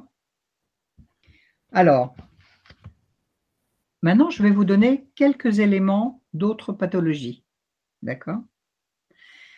Encore une fois, ce qu'on doit, comprendre, c'est que la maladie s'installe dans un représenté. OK? Alors, je vais vous donner quelques exemples en vous racontant des histoires plutôt qu'en étant plus théorique. Il était, là je vais reprendre euh, euh, l'histoire que j'ai racontée la dernière fois parce qu'il est très très très explicite. On va parler du diabète par exemple. Le diabète, il se trouve qu'il y a deux mots clés, pas un, mais deux, c'est-à-dire deux ressentis particuliers. Alors je vais vous raconter l'histoire de euh, Denise. Je fais des stages, des formations, mais on se voit, ça se passe chez moi ou ailleurs. À ce sujet, je fais une petite parenthèse. J'ai plusieurs personnes du Grand Changement qui m'ont demandé de venir à Carcassonne. Donc, je fais un appel. S'il y a des personnes de la région de Carcassonne, vous pouvez vous relier à un groupe qui va se former là-bas. Si vous avez envie, non pas de le faire en vidéo, mais de le faire en direct. Ou les deux. Voilà. Carcassonne. Et donc, euh, cette dame, Denise, elle fait partie d'un groupe, comme ça ne se fait jamais par hasard et que rien n'est par hasard. Tout le groupe avait des problèmes avec l'alcool. Ou le père, ou la personne elle-même, ou le frère, ou le grand-père. Enfin, tout le monde avait des problèmes d'alcool. Et elle va passer la dernière et elle va dire, tu sais Dominique, moi ça m'ennuie parce que j'ai pas de choses très graves. Euh, je voudrais juste comprendre pourquoi j'ai perdu des biens, des terres que je devais donner à mon fils. Alors, je vous passe les détails. Ça, c'est de la psychogénéalogie. Je vais aller directement au décodage. Moi, ce qui m'amuse, c'est qu'elle veut faire quelque chose de tellement facile, alors que je sais qu'elle a du diabète depuis 30 ans, qu'elle est en train de perdre la vue et qu'elle a des ulcères variqueux. Donc quand même, ça serait peut-être intéressant de, travailler sur sa maladie. Alors moi, je ne dis rien parce que moi, je fais ce qu'on me demande. C'était sa demande. Mais ça a été extraordinaire. Parce qu'après avoir montré pourquoi elle avait perdu les terres, et on va le voir dans des schémas de répétition, elle a perdu des terres à 40 ans. Son père avait perdu une partie des terres à 40 ans. Son grand-père une partie des terres à 40 ans. Ça s'appelle les schémas répétitifs. Et le fils à qui elle voulait donner des terres a 20 ans, la moitié. Donc déjà, elle avait compris ça. Mais je vais lui demander, comment tu as vécu ça? Et elle me répond, oh, c'est répugnant. Elle le hurle. Eh bien, figurez-vous que le mot-clé du diabète, c'est le ressenti de répugnance. Mmh. Elle ne peut donc pas faire une autre maladie que ça, parce que son ressenti d'avoir perdu tout ça, c'était le mot répugnant. Elle faisait du décodage sans le savoir.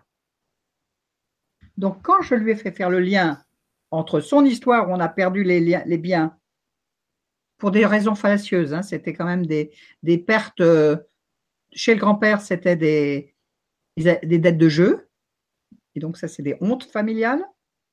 Chez le, grand, chez le père, c'était euh, une mauvaise gestion. Donc, là aussi, c'était une problématique. Et elle, elle avait perdu parce que son, euh, un, notaire indélicat avait euh, falsifié des papiers. Donc, il y avait bien une problématique de base. Donc, quand elle hurle répugnant, elle parle de son diabète ou tout du moins son diabète, raconte la répugnance. Eh bien, elle a fait ce que l'on appelle une crise épileptoïde. Qu'est-ce que c'est? C'est une crise de guérison. On pourrait supposer que c'est dramatique. Non, non, non. C'est que le cerveau envoie l'information dans l'instant quand on comprend pourquoi on a fait cette maladie Et comment on va pouvoir le lâcher Et du coup, le corps a une réaction. On va avoir soit mal à la tête, soit des petits tremblements, soit on va avoir une émotion, soit on va pleuvoir, euh, pardon, on va pleurer, soit on va crier, soit on va même rire. Moi, j'ai guéri dans, une histoire en riant aux larmes, en me disant, mais c'est pour ça que depuis 20 ans, je m'enquiquine la vie. Donc, c'est une émotion. Et il se trouve que après ce stage, elle a été voir son médecin. Le médecin, qui est un médecin traditionnel, lui a appris donc à regarder. L'ophtalmo n'a plus rien trouvé aux yeux. Les ulcères variqueux se sont guéris tout seuls. Mais quand elle est allée voir son médecin, il lui a dit Madame, c'est impossible. Vous avez un diabète de type 2, c'est impossible. Alors maintenant, je vais ajouter une phrase importante. Quand on fait du décodage, il faut faire attention au conflit de diagnostic. On peut même tomber malade par peur d'avoir une maladie. Eh bien, elle, elle avait déjà gagné 50% de guérison, mais quand elle a entendu Madame, c'est impossible, son diabète est remonté en flèche. Ça veut dire quoi? Ça veut dire qu'il faut avoir la confiance absolue dans ce qu'on est en train de faire. Et la phrase clé importante est il faut 100% de certitude. Pas 99%, pas 50%. C'est pour ça que c'est un outil merveilleux, mais qui n'est pas toujours facile. Pourquoi? Parce que nous avons des doutes, parce qu'on a des peurs, parce qu'on a des croyances, et parce qu'on a aussi des conflits avec ce qu'on nous dit. Le cancer, ça ne se guérit pas comme ça. Alors maintenant, euh, ou euh, vous êtes en chaise roulante, ben, il n'y a pas de raison que ça change. Enfin, toutes les possibilités. Donc, le seule chose qu'il va falloir travailler, c'est sa certitude de 100%. Et sous une autre forme, dans la spiritualité, qu'est-ce que c'est? C'est la foi. C'est la foi. On sait très bien aussi que dans la vie, si on a un but et si on est sûr d'y arriver, on va y arriver. Mais si on a des doutes, on ne va pas y arriver. Donc, tout mon travail va être d'être assez contagieuse. Je le dis dans les mots pour que vous compreniez que, pardon, euh, vos doutes, moi je vais devoir vous les faire balayer pour que vous puissiez accéder à l'acceptation de la guérison. C'est pour ça que parfois, il y a des gens qui guérissent en faisant les mêmes choses et d'autres pas. Même dans la médecine traditionnelle. C'est parce qu'ils n'ont pas la certitude de, de, pouvoir guérir ou de vouloir guérir. Permettez-moi. Ah oui, bien ah sûr. Donc, donc, le plus important, c'est 100% de certitude. Avoir, euh, ça marche à 100%, mais faut-il avoir 100% de, de, certitude? Alors, ce qu'il faut savoir, c'est que du coup, elle m'a appelé, Denise. Dominique, mon diabète est remonté. J'y reviens. On ne change pas toujours en une séance, une séance. Elle est revenue. Et là, on a continué son arbre. Et on a vu et c'est là où je, le vois très très bien en psychogénéalogie, quand on ne me parle pas de quelque chose, c'est qu'il y a quelque chose à débusquer. Et je vais lui demander, Denise, pourquoi tu ne me parles pas de cet oncle? Et là, elle part en, en pleurs. Elle me dit, ah mon Dieu, c'était un grand résistant de guerre. Il avait 20 ans, il était aviateur et il a été descendu il est mort à 20 ans. Et là, je vais lui donner l'information du deuxième mot-clé du diabète. Elle ne pouvait pas guérir la première fois, parce que je vous ai dit tout à l'heure, le diabète, c'est deux mots. Mais je suis allée tout doucement parce qu'elle était insulino-dépendante et j'ai pas voulu trop la brusquer. Sinon, elle aurait fait une chute de diabète, elle aurait été en hypo de, de sucre, pardon. Donc, on y est allé en deux temps. Et en fait, je lui ai donné comme information, est-ce que toi, Denise, tu ne fonctionnes pas comme un petit soldat? Et en fait, c'était exactement ça. Elle disait toujours, moi, je suis un soldat, je marche, c'est marche ou crève. Et je vais lui dire, parce que j'écoute comment elle parle. Est-ce que tu es d'accord, Denise, que la guerre est terminée depuis 39, depuis 45 et qu'aujourd'hui, tu n'es pas obligé de vivre comme un petit soldat. La guerre est finie. Sur cette phrase, elle a guéri de son diabète. C'est-à-dire que le deuxième mot-clé du diabète, c'est la résistance. Et ce jeune soldat, il était résistant dans la guerre. Voilà. Vous comprenez combien la petite histoire est importante et pourquoi elle a la fin diabète et pas moi et pas un autre. Mon père, qui a fait, était résistant de guerre, a fait un diabète. Donc très souvent, quand il y a des diabètes, je vais, je vais demander qu'on me raconte des histoires de guerre. Et du coup, après, on va trouver le drame sous-jacent. Alors ça, c'est pour le diabète. Alors, tu m'arrêtes parce que je pourrais parler de plein. Quelle heure est-il où, où, en est-on? Justement, c'est bien que tu me dises parce que nous sommes déjà bien avancés. Alors, euh, il est 22h euh, déjà. Oui, voilà. On a commencé avec un peu de retard, mais quand même. Est-ce que est-ce qu'il y a des questions? Il y en a quelques-unes. Alors, est-ce que euh, Peut-être je peux répondre à une question. Oui, bien sûr. Alors moi déjà, euh, avant que je, revienne sur les premières questions, je voulais juste euh, te dire que tout ce que bah, tu nous as dit, c'est passionnant, bien évidemment. Mais euh, avant d'avoir une pathologie, est-ce que l'on peut faire la démarche de faire un décodage biologique Oui. Ou une psychogénéalogie? Oui. Je vais dire pour connaître notre histoire ou nous aider à connaître notre histoire, les secrets de notre histoire, oui. afin d'éviter une Bien sûr, c'est le but. Bien sûr. Alors, on peut faire la démarche en prévention. Absolument. On peut faire de la prévention, bien sûr. Parce qu'en psychogénéalogie, c'est de la prévention. À partir du moment où on comprend ce qui s'est joué au-dessus, si on s'en libère, on ne va pas les rejouer. Ça s'appelle les fidélités inconscientes. Les cycles mémorisés des fidélités inconscientes. Donc oui, on peut parfaitement euh, le, faire en préventif. Absolument. C'est d'ailleurs tout le but de la psychogénéalogie et du décodage. Mais on est bien d'accord que nous, les enfants, on, on sait que nos parents, nos grands-parents, nos arrière-grands-parents sont morts de quelque chose. Tous. On a des informations. Donc, avec les pathologies de nos grands-parents, de nos, aïeux, on va pouvoir aussi libérer. Parce qu'avec la pathologie de l'aïeul, on va faire du préventif pour nous, pour soi. Effectivement, on n'est pas du tout obligé d'avoir une pathologie déclarée.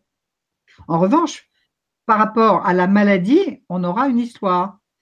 Et à ce moment-là, on verra dans quelle mesure on répète ou on décide de ne pas répéter. Oui, on peut faire du préventif, bien sûr. Y a-t-il une autre question? Ah oui, oui, bien sûr. Ça, c'était la mienne. Hein. D'accord. Anna qui nous demande si, euh, ce qu'elle aimerait savoir. Oui. C'est que signifie la maladie suivante, c'est-à-dire une dystonie cervicale? Oups. Alors là, ça va être un peu compliqué euh, parce qu'en fait, dans des, réponses, dans des réponses très précises de maladie, j'ai besoin un peu de l'histoire. De l'histoire, oui. Mais euh, cela dit, déjà pour pouvoir, euh, de toute façon, je ne donnerai jamais la réponse exacte. J'explique pourquoi. Pas parce que je fais de la rétention d'informations, mais parce que si je donne seulement le mot-clé, la personne ne pourra pas guérir, puisqu'il faut être dans une relation émotionnelle. Donc, ou, ne pas faire guérir quelqu'un d'autre parce qu'on peut travailler pour les maladies de quelqu'un d'autre. Par exemple, j'ai quelqu'un qui est venu, son père, son mari et son frère étaient alcooliques. Je lui ai montré pourquoi, et l'alcool c'est une maladie, n'est-ce pas? En fait, on a vu qu'il y avait une lignée de sang qui n'était pas juste quand on a réglé ça avec elle, et le frère et le mari ont arrêté dans les jours qui ont suivi, alors qu'ils ne savaient même pas le travail qu'elle a fait. Ça s'appelle l'inconscient familial collectif. Voilà. Donc, euh, en ce qui concerne cette pathologie en particulier, il me faudrait un petit peu plus d'explications. Mais ce que, j'invite à faire, c'est d'aller rechercher toutes les problématiques reliées à la tête. Les cervicales, c'est encore, ça fait partie de la tête. Par exemple, aujourd'hui, j'ai une dame avec qui j'ai fait un rendez-vous individuel euh, elle, euh, elle avait effectivement des problèmes de gorge très sérieux. Là, c'est les cervicales, c'est juste de l'autre côté, d'accord?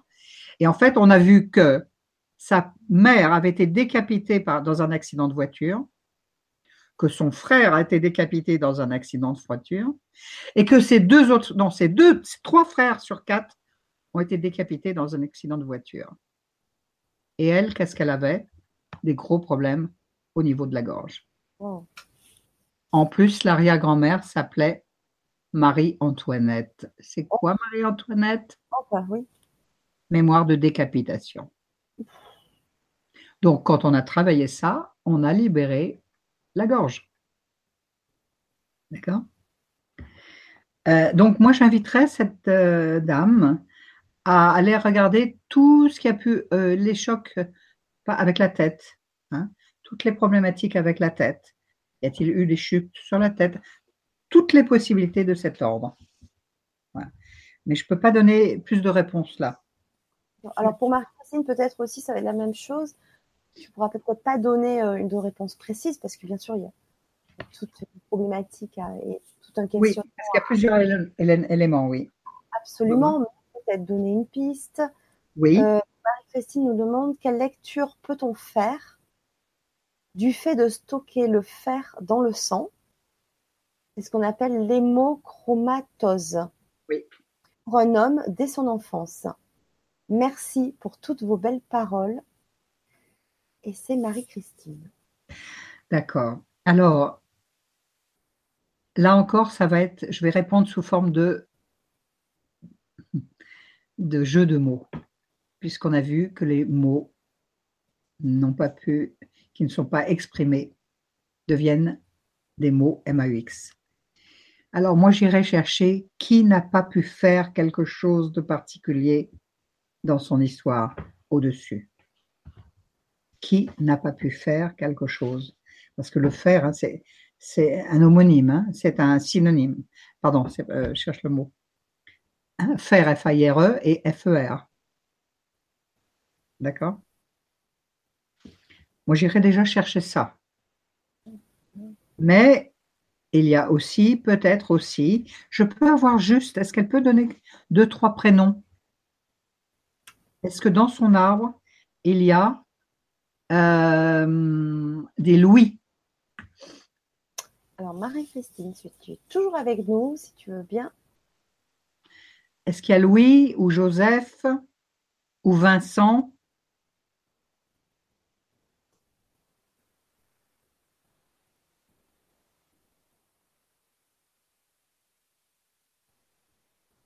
Ou Alexandre ou Xavier? Alors, si, si Marie-Christine est toujours là, puisque euh, c'est comme qu'on nous a posé la question. D'accord. Au début. Ok. Et euh, je ne sais pas si elle est encore là. Bon, on est encore nombreux, hein, mais. Euh, D'accord. Alors, bon, on va attendre si elle revient en ligne. Continue ou comme tu veux. Écoute, c'est comme tu veux parce que je, voudrais que tu gères le temps parce que il est déjà. Tu me dis. Alors, euh, je ne sais pas. La personne s'appelle Pascal. Alors, c'est vrai qu'elle a posé la question. Pour quelqu'un d'autre? Quelqu'un d'autre. Ah, là, c'est un petit peu plus compliqué. Compliqué, du coup, oui. Oui, parce qu'elle n'a pas l'histoire. Non, euh, là, dans ce cas-là, il faut, vaut mieux poser des questions qui nous, où on, a, on peut avoir une réponse possible. Hein. Mais euh, moi, j'irais voir soit les problèmes de euh, sanguins, les problèmes de filiation, oui. la personne s'appelle comment? Tu m'as dit Pascal? Pascal, au, au masculin. Au masculin. Oui, moi j'irai voir euh, comment euh, s'est passé le passage et la transmission. Voilà, si ça répond à la question. Mais l'idée, c'est d'avoir plutôt une personne qui, pose une question pour elle. Hein. Alors. Ensuite, pour répondre à certaines personnes qui nous, qui nous demandent, oui, bien sûr, euh, Dominique consulte aussi à distance, c'est-à-dire par Skype. Oui. c'est vrai qu'on en avait parlé la première fois. Oui on me demande aussi tes coordonnées. Alors, vous trouverez les coordonnées de Dominique sous la présentation de la vidéo. J'ai mis exprès les liens de son site internet parce que son site internet est complet, c'est-à-dire son numéro de téléphone. Donc sur, Google, hein, même si vous n'avez pas le site complet, vous tapez Dominique Jacob. Euh, donc vous, vous, tomberez sur son site internet incontournable. Alors attention, parce qu'il y a plusieurs Dominique Jacob. Donc, il faut, il faut taper dominiquejacob.fr.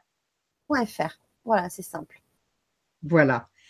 Ton mail Alors, que l'on n'a peut-être pas sur ton site internet, ou c'est pas peut-être encore à jour, enfin moi je ne l'ai pas vu à jour, c'est que c'est euh, ton mail, c'est Dominique Jacob 2008 gmail.com.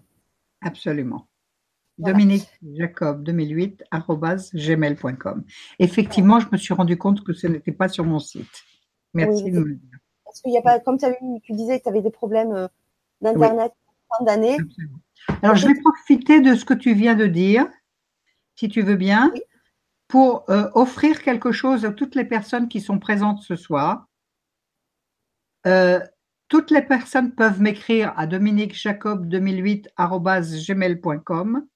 en me donnant leur prénom et à chacune d'entre elles, je répondrai euh, en donnant toutes les pistes déjà, rien qu'avec le prénom. C'est déjà une grosse aide pour savoir ce que l'on porte. Oh, c'est génial. Voilà. Ah bah merci Dominique. Parce que c'est du euh, temps qu'on accorde à, toutes ces personnes-là. Voilà, c'est du temps. Voilà. À ce sujet, si tu veux bien, je voudrais aussi dire quelque chose. Comme j'ai eu des ennuis fin décembre euh, avec mes mails, il se peut que j'ai eu 70 demandes. J'ai répondu à tout le monde. Mais je pense qu'il y a certaines personnes qui n'ont jamais reçu mes mails. Donc, si d'aventure ce soir, il y a des personnes qui ne l'ont pas eu, surtout, qu'elles n'hésitent pas à me réécrire pour me demander l'explicatif de leur prénom. Voilà, parce que en fait, je suis sûre qu'il y a des mails qui se sont perdus à fin décembre. Ben, merci beaucoup, Dominique. Voilà. On continue sur certaines questions ou tu voulais continuer? Euh, J'ai dit le principal concernant le décodage biologique. Ce que je veux dire encore dans le, décodage, c'est que, encore une fois, il n'y a pas de fatalité. Il n'y a qu'une histoire qui s'installe, ça vous l'avez bien compris, dans des représentés symboliques par rapport à des histoires non guéries, qu'elles nous appartiennent ou qu'elles appartiennent à quelqu'un de notre clan, sachant que si elles nous appartiennent, vraisemblablement, c'est que c'était déjà dans l'histoire et que donc on va le répéter, mais ne, l'ayant pas guéri en amont, ça va tomber dans la biologie. Donc, je vais peut-être encore vous raconter une, ou deux petites histoires qui sont étonnantes pour que vous compreniez encore comment ça s'est fait. Et ensuite, je terminerai par, par mon histoire. Est-ce que c'est bon comme ça dans le temps? D'accord. Donc, en fait, euh, je vais vous raconter l'histoire euh, d'une dame, vous allez voir combien il faut chercher parfois de manière très très symbolique, qui était parfumeuse. Et elle, elle avait une allergie particulière à un des parfums qu'elle vendait. Elle pouvait sentir Hermès, elle pouvait sentir euh, euh, Calèche, elle pouvait sentir euh, tous les parfums. Vous savez, souvent, les vendeuses, elles se mettent du parfum pour faire sentir. Dès qu'elle ouvrait une bouteille de... Alors, je vous prie de m'excuser, à chaque fois, quand je démarre cette histoire, ah voilà, ça y est, j'ai retrouvé le prénom de la grand-mère, du, du, parfum. Vous connaissez probablement pour certains un, parfum qui s'appelle Angel. Ouais, il est fort, hein Il est fort. Angel, quand elle ouvrait ce flacon, elle tombait en syncope. Ce qui est quand même embêtant dans sa vie de professionnelle. Alors moi, bien sûr, je vais aller chercher pourquoi elle a une problématique particulière, une allergie à Angel. On va monter son arbre généalogique. On va mettre les prénoms de l'histoire. Et on va se rendre compte que sa grand-mère, alors là, c'est vous qui allez raconter l'histoire. Comment elle s'appelait, la grand-mère? Ange. Oui, Angèle. Alors, il se trouve que Angèle était une garce, une vilaine grand-mère, une, pas une grand-mère gâteau du tout. Et elle, elle avait une mémoire affreuse et terrible d'Angèle. Et il se trouve que cette grand-mère, ce qu'elle lui faisait quand elle était petite, c'est qu'elle l'empêchait d'aller jouer avec les petits copains quand il y avait le goûter. Et on sait bien que des goûters de petits enfants, bah, c'est chocolat, c'est vanille, c'est voilà, c'est tout ça. D'accord? Alors maintenant, si vous avez la curiosité d'aller regarder dans une parfumerie au dos du flacon Angel, eh bien, la composition de ce parfum, c'est chocolat et vanille. Ça veut dire quoi? Que elle, quand elle sent ça, c'est un peu sa, Madeleine de Proust à elle, mais dans le côté négatif.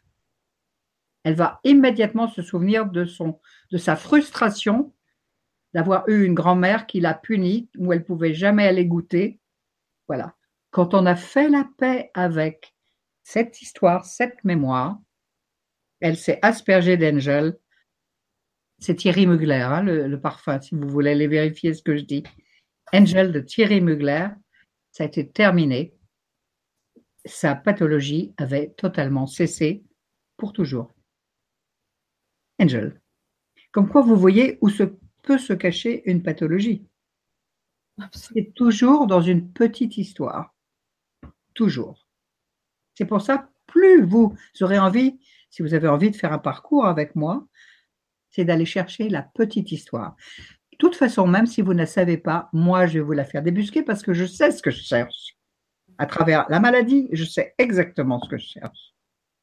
Avec le recul que tu as, toutes les expériences que tu bah, C'est-à-dire que c'est la, grille de lecture aussi de, de, Hammer. Et toutes les expériences comme ça, je pourrais vous donner la même histoire avec un monsieur qui, lui, était allergique au gluten. Alors là, on peut en parler parce que ça, aujourd'hui, c'est une sacrée histoire, le gluten. On est obligé de manger autrement, c'est compliqué. Bon. Eh bien, je vais vous raconter son histoire à lui. Lui, depuis des années, il ne pouvait absolument pas manger un bout de pain. Et puis, euh, on va monter son arbre et on va voir que sa grand-mère et son grand-père, d'un côté et de l'autre, côté paternel et côté maternel, la grand-mère s'appelait Madeleine. Qu'est-ce que c'est, Madeleine? C'est un gâteau. De l'autre côté, il y avait une histoire d'un grand-père qui avait été marin et qui avait eu un, comment dirais-je, un, drame sur l'eau. Et en fait, il y avait eu une disette. Ils avaient été un peu comme Robinson Crusoe. Ils étaient euh, perdus et en fait, lui, il a mangé tout le pain. Personne, il n'en a donné à personne. Tout le monde avait faim. Et lui, par égoïsme, et il a mangé le pain. Ça veut dire que dans l'histoire des, des générations d'après, on a eu honte du comportement du grand-père. D'accord? Qu'est-ce que va être le fils de cet homme-là? Je suis sûr que vous allez le trouver tout seul. Il était quoi? Boulanger et pâtissier, parce qu'il donnait du pain aux autres. Il a guéri l'histoire du dessus. Et le petit-fils, lui, qu'est-ce qu'il va être? Il va être allergique au pain, parce qu'il y a une histoire, et de madeleine, et de pain qui n'a pas été donné, et l'oncle en question, qui était le fils de ce grand-père, eh bien, il était très méchant et quand il était petit, il lui donnait jamais de gâteau quand il allait dans la boulangerie. Mémoire négative, gluten, j'en veux pas. Eh bien, on a fait en stage, on, a, quand on lui a fait comprendre que ça n'avait pas de sens qu'il continuait à avoir cette allergie, parce que les allergies, c'est pas allergique à quoi, mais souvent allergique à qui? C'est comme grippe. On, prend quelqu'un en grippe, on n'a pas la grippe comme ça, on prend quelqu'un en grippe. Donc, quand il a, pu régler ça, eh bien, il n'a plus jamais eu de problème de gluten. On lui en a fait manger, on a, on a filmé, il n'a eu aucun problème, alors qu'avant, c'était immédiat. Il avait des troubles absolus dès qu'il mangeait quelque quoi que ce soit avec du gluten. Voilà. Donc, j'espère que vous avez compris comment ça fonctionne. C'est de manière tout à fait symbolique. Bien évidemment, chaque maladie a des histoires très précises. Donc là, évidemment, je ne m'étendrai pas sur toutes les maladies, parce que là, je pense qu'on restera huit jours ensemble, parce qu'il y a beaucoup de pathologies. Mais ce que je voudrais surtout que vous compreniez, c'est qu'il n'y a pas de fatalité. Il n'y a que des histoires ou qui ont été oubliées, ou qui ne sont pas connues, ou qui ne sont pas guéries. Que ce soit les nôtres, personnels, qui sont souvent des réminiscences du transgénérationnel, hein, et donc, et parfois même, on peut aller jusqu'aux vies antérieures. Moi, j'ai souvent travaillé euh, en remontant une vie antérieure qui va permettre aussi de comprendre une pathologie. C'est aussi possible. C'est d'autres approches. Alors, je pense que avant de terminer, peut-être euh, euh, euh, je pense que les dates de des, des, prochains prochaines vidéos seront données sur le site, hein, peut-être. C'est peut-être pas la peine de les donner maintenant. Oui, hein? absolument. Voilà. En tout cas, le premier, c'est le 8 février, c'est bientôt. Bientôt. Donc, ça veut dire que si vraiment vous aviez envie de faire ce parcours initiatique, parce que c'est vraiment un parcours initiatique. Euh, c'est un voyage à travers le temps, un travail, un, voyage à travers les histoires, les contes. C'est un conte en fait. C'est un conte de faits, et je vous invite à faire un conte de faits. Hein. et ce conte de faits peut se faire de manière symbolique pour pouvoir guérir, puisqu'on a vu que le cerveau fonctionne de manière symbolique. Alors, comme je vous disais, j'espère être très, très contagieuse pour que vous puissiez avoir envie d'aller regarder ce qui s'est joué bien au-delà de ce que vous connaissez. Je voudrais aussi dire que parfois, on ne trouve pas, euh, parce qu'on n'a pas l'information, et le moyen de le trouver, c'est de, euh, de faire des constellations familiales, parce que c'est du théâtre. Alors maintenant, je vais terminer sur mon histoire. Moi, mes parents étaient décédés, mes grands-parents étaient, je ne les ai jamais connus, mes oncles et tantes avaient été décédés, je n'ai pas de frères et sœurs, je suis fille unique. Donc, je n'avais, quand je vais développer une pathologie lourde, qui est donc la sclérose en plaques, euh, et une fibromyalgie invalidante lourde, je n'avais aucun moyen d'avoir l'information. Donc, il fallait que je le fasse de manière symbolique. Mais la vie, je vous ai dit au tout début de notre rencontre, que la vie est très très généreuse et qu'elle nous donne l'opportunité de guérir. Comme j'avais 100% de certitude que je veux guérir et que je trouverai l'information, une amie, psychothérapeute, décodeur, euh, euh psychogénéalogiste, m'a invité à faire une constellation. J'ai dit oui. Et j'ai dit oui parce que c'était le bon moment et on a vu qu'il y a des moments spécifiques. Pourquoi c'était le moment? À l'époque, quand je tombe malade, ma petite fille, la fille de mon fils, avait trois ans. Ce que je sais dans l'histoire de ma mère, c'est qu'elle est restée trois ans à Nice et qu'à trois ans, elle est remontée à Paris. Donc vous voyez que moi, ma maladie s'installe au moment où ma petite fille a trois ans. Donc le film du cerveau se remet en route dans ce que je sais. Ce que je sais aussi, c'est que quand ma mère va remonter, sa mère à elle, ma grand-mère, va l'abandonner et va quitter le foyer familial.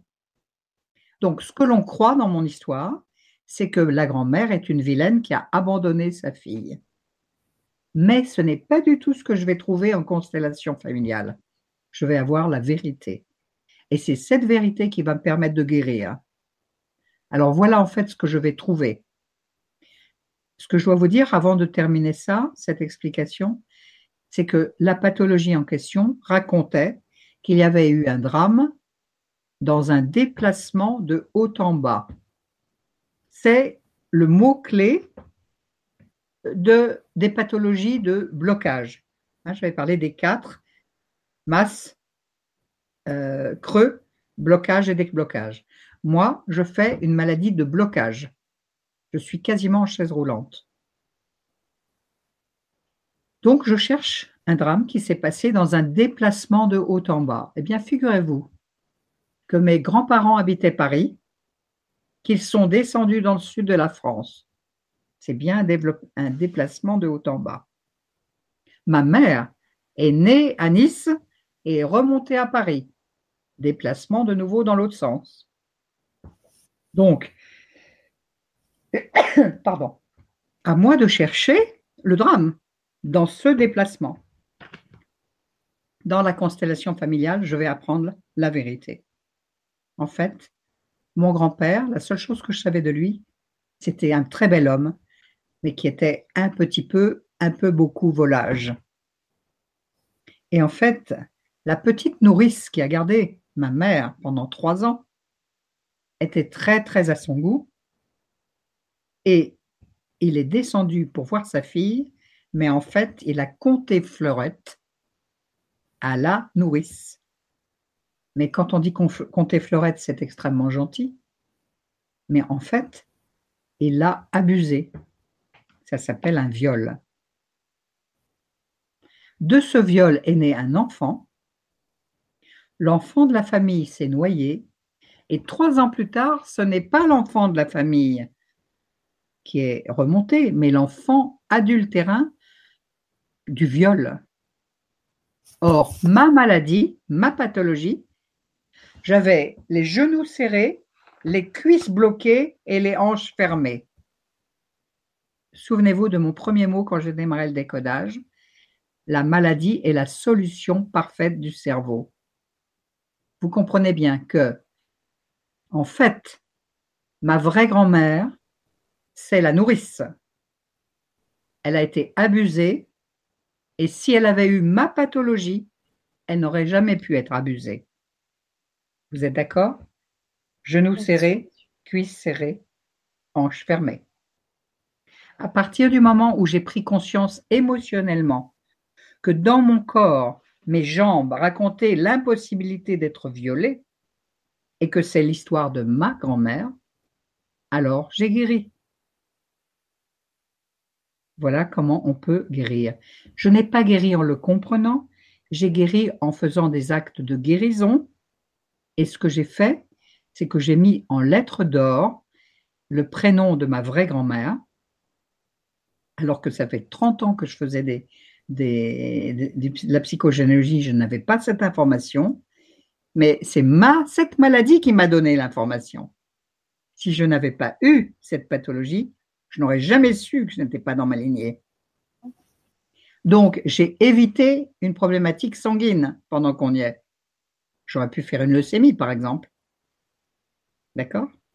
Mais cette pathologie m'a permis d'avoir l'information et de mettre les choses au clair. Et je dis au clair parce qu'en fait, j'ai fait la lumière sur mon histoire et il se trouve que ma grand-mère, je l'ai vérifié, elle s'appelait Lucie. Alors j'espère que vous mettrez beaucoup de lumière dans votre histoire afin de libérer les mémoires, quelles qu'elles soient, affectives, de communication, de, euh, de sexualité, de travail et surtout de santé. Alors oui, maintenant, je peux vous dire, je vous souhaite une excellente santé 2018. Voilà, je voudrais vous remercier pour le temps que nous avons passé ensemble. Alors, bah, comme certaines personnes me disent, euh, on t'écoute pendant des heures parce que c'est passionnant. Tu as une voix euh, apaisante et voilà, on donne, ça donne envie de, t'écouter.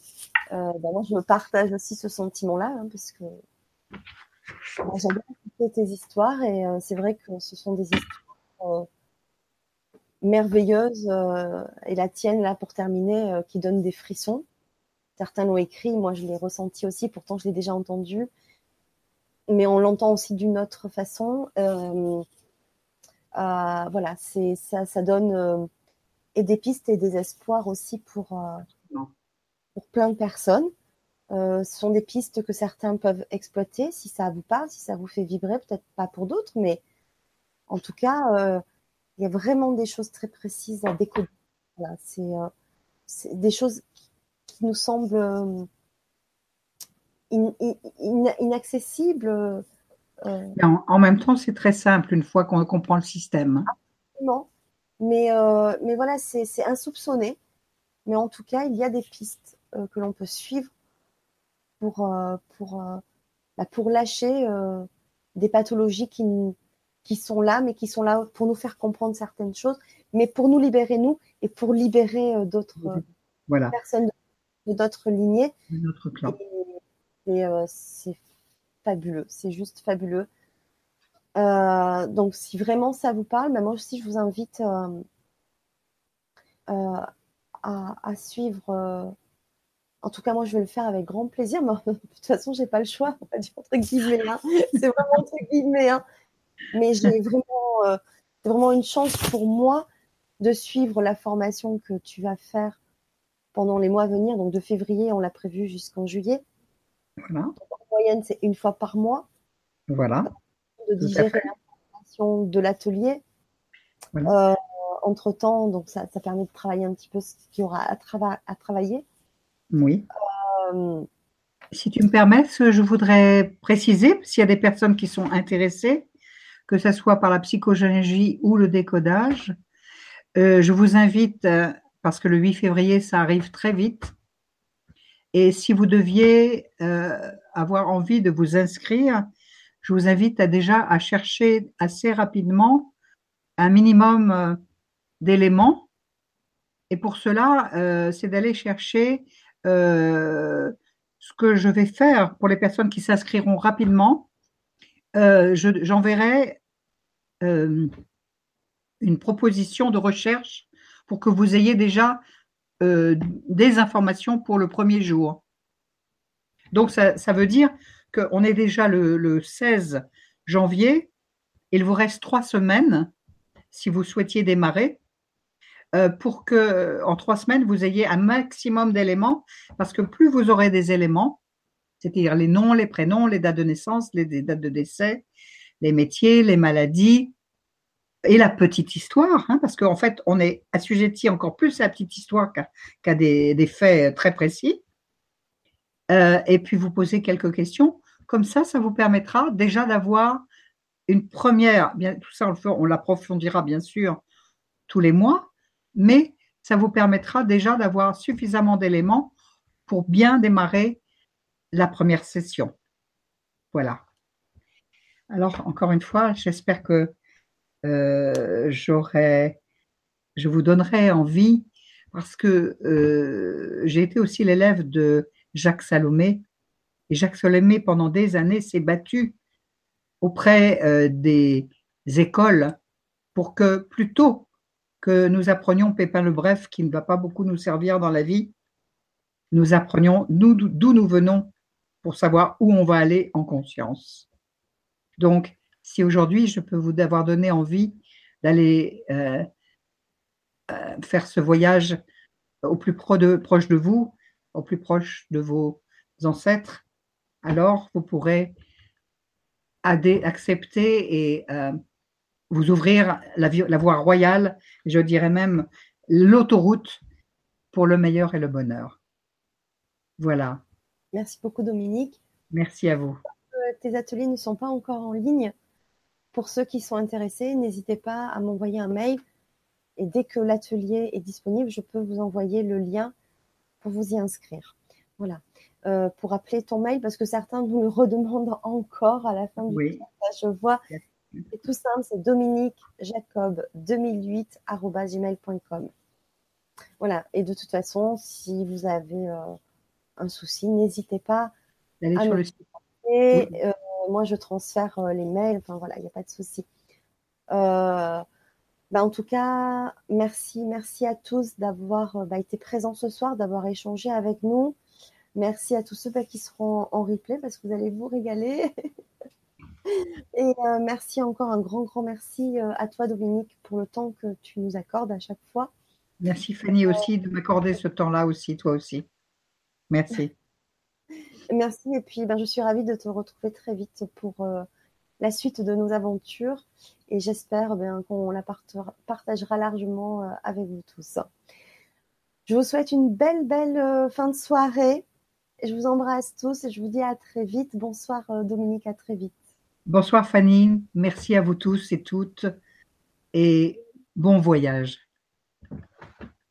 Au revoir.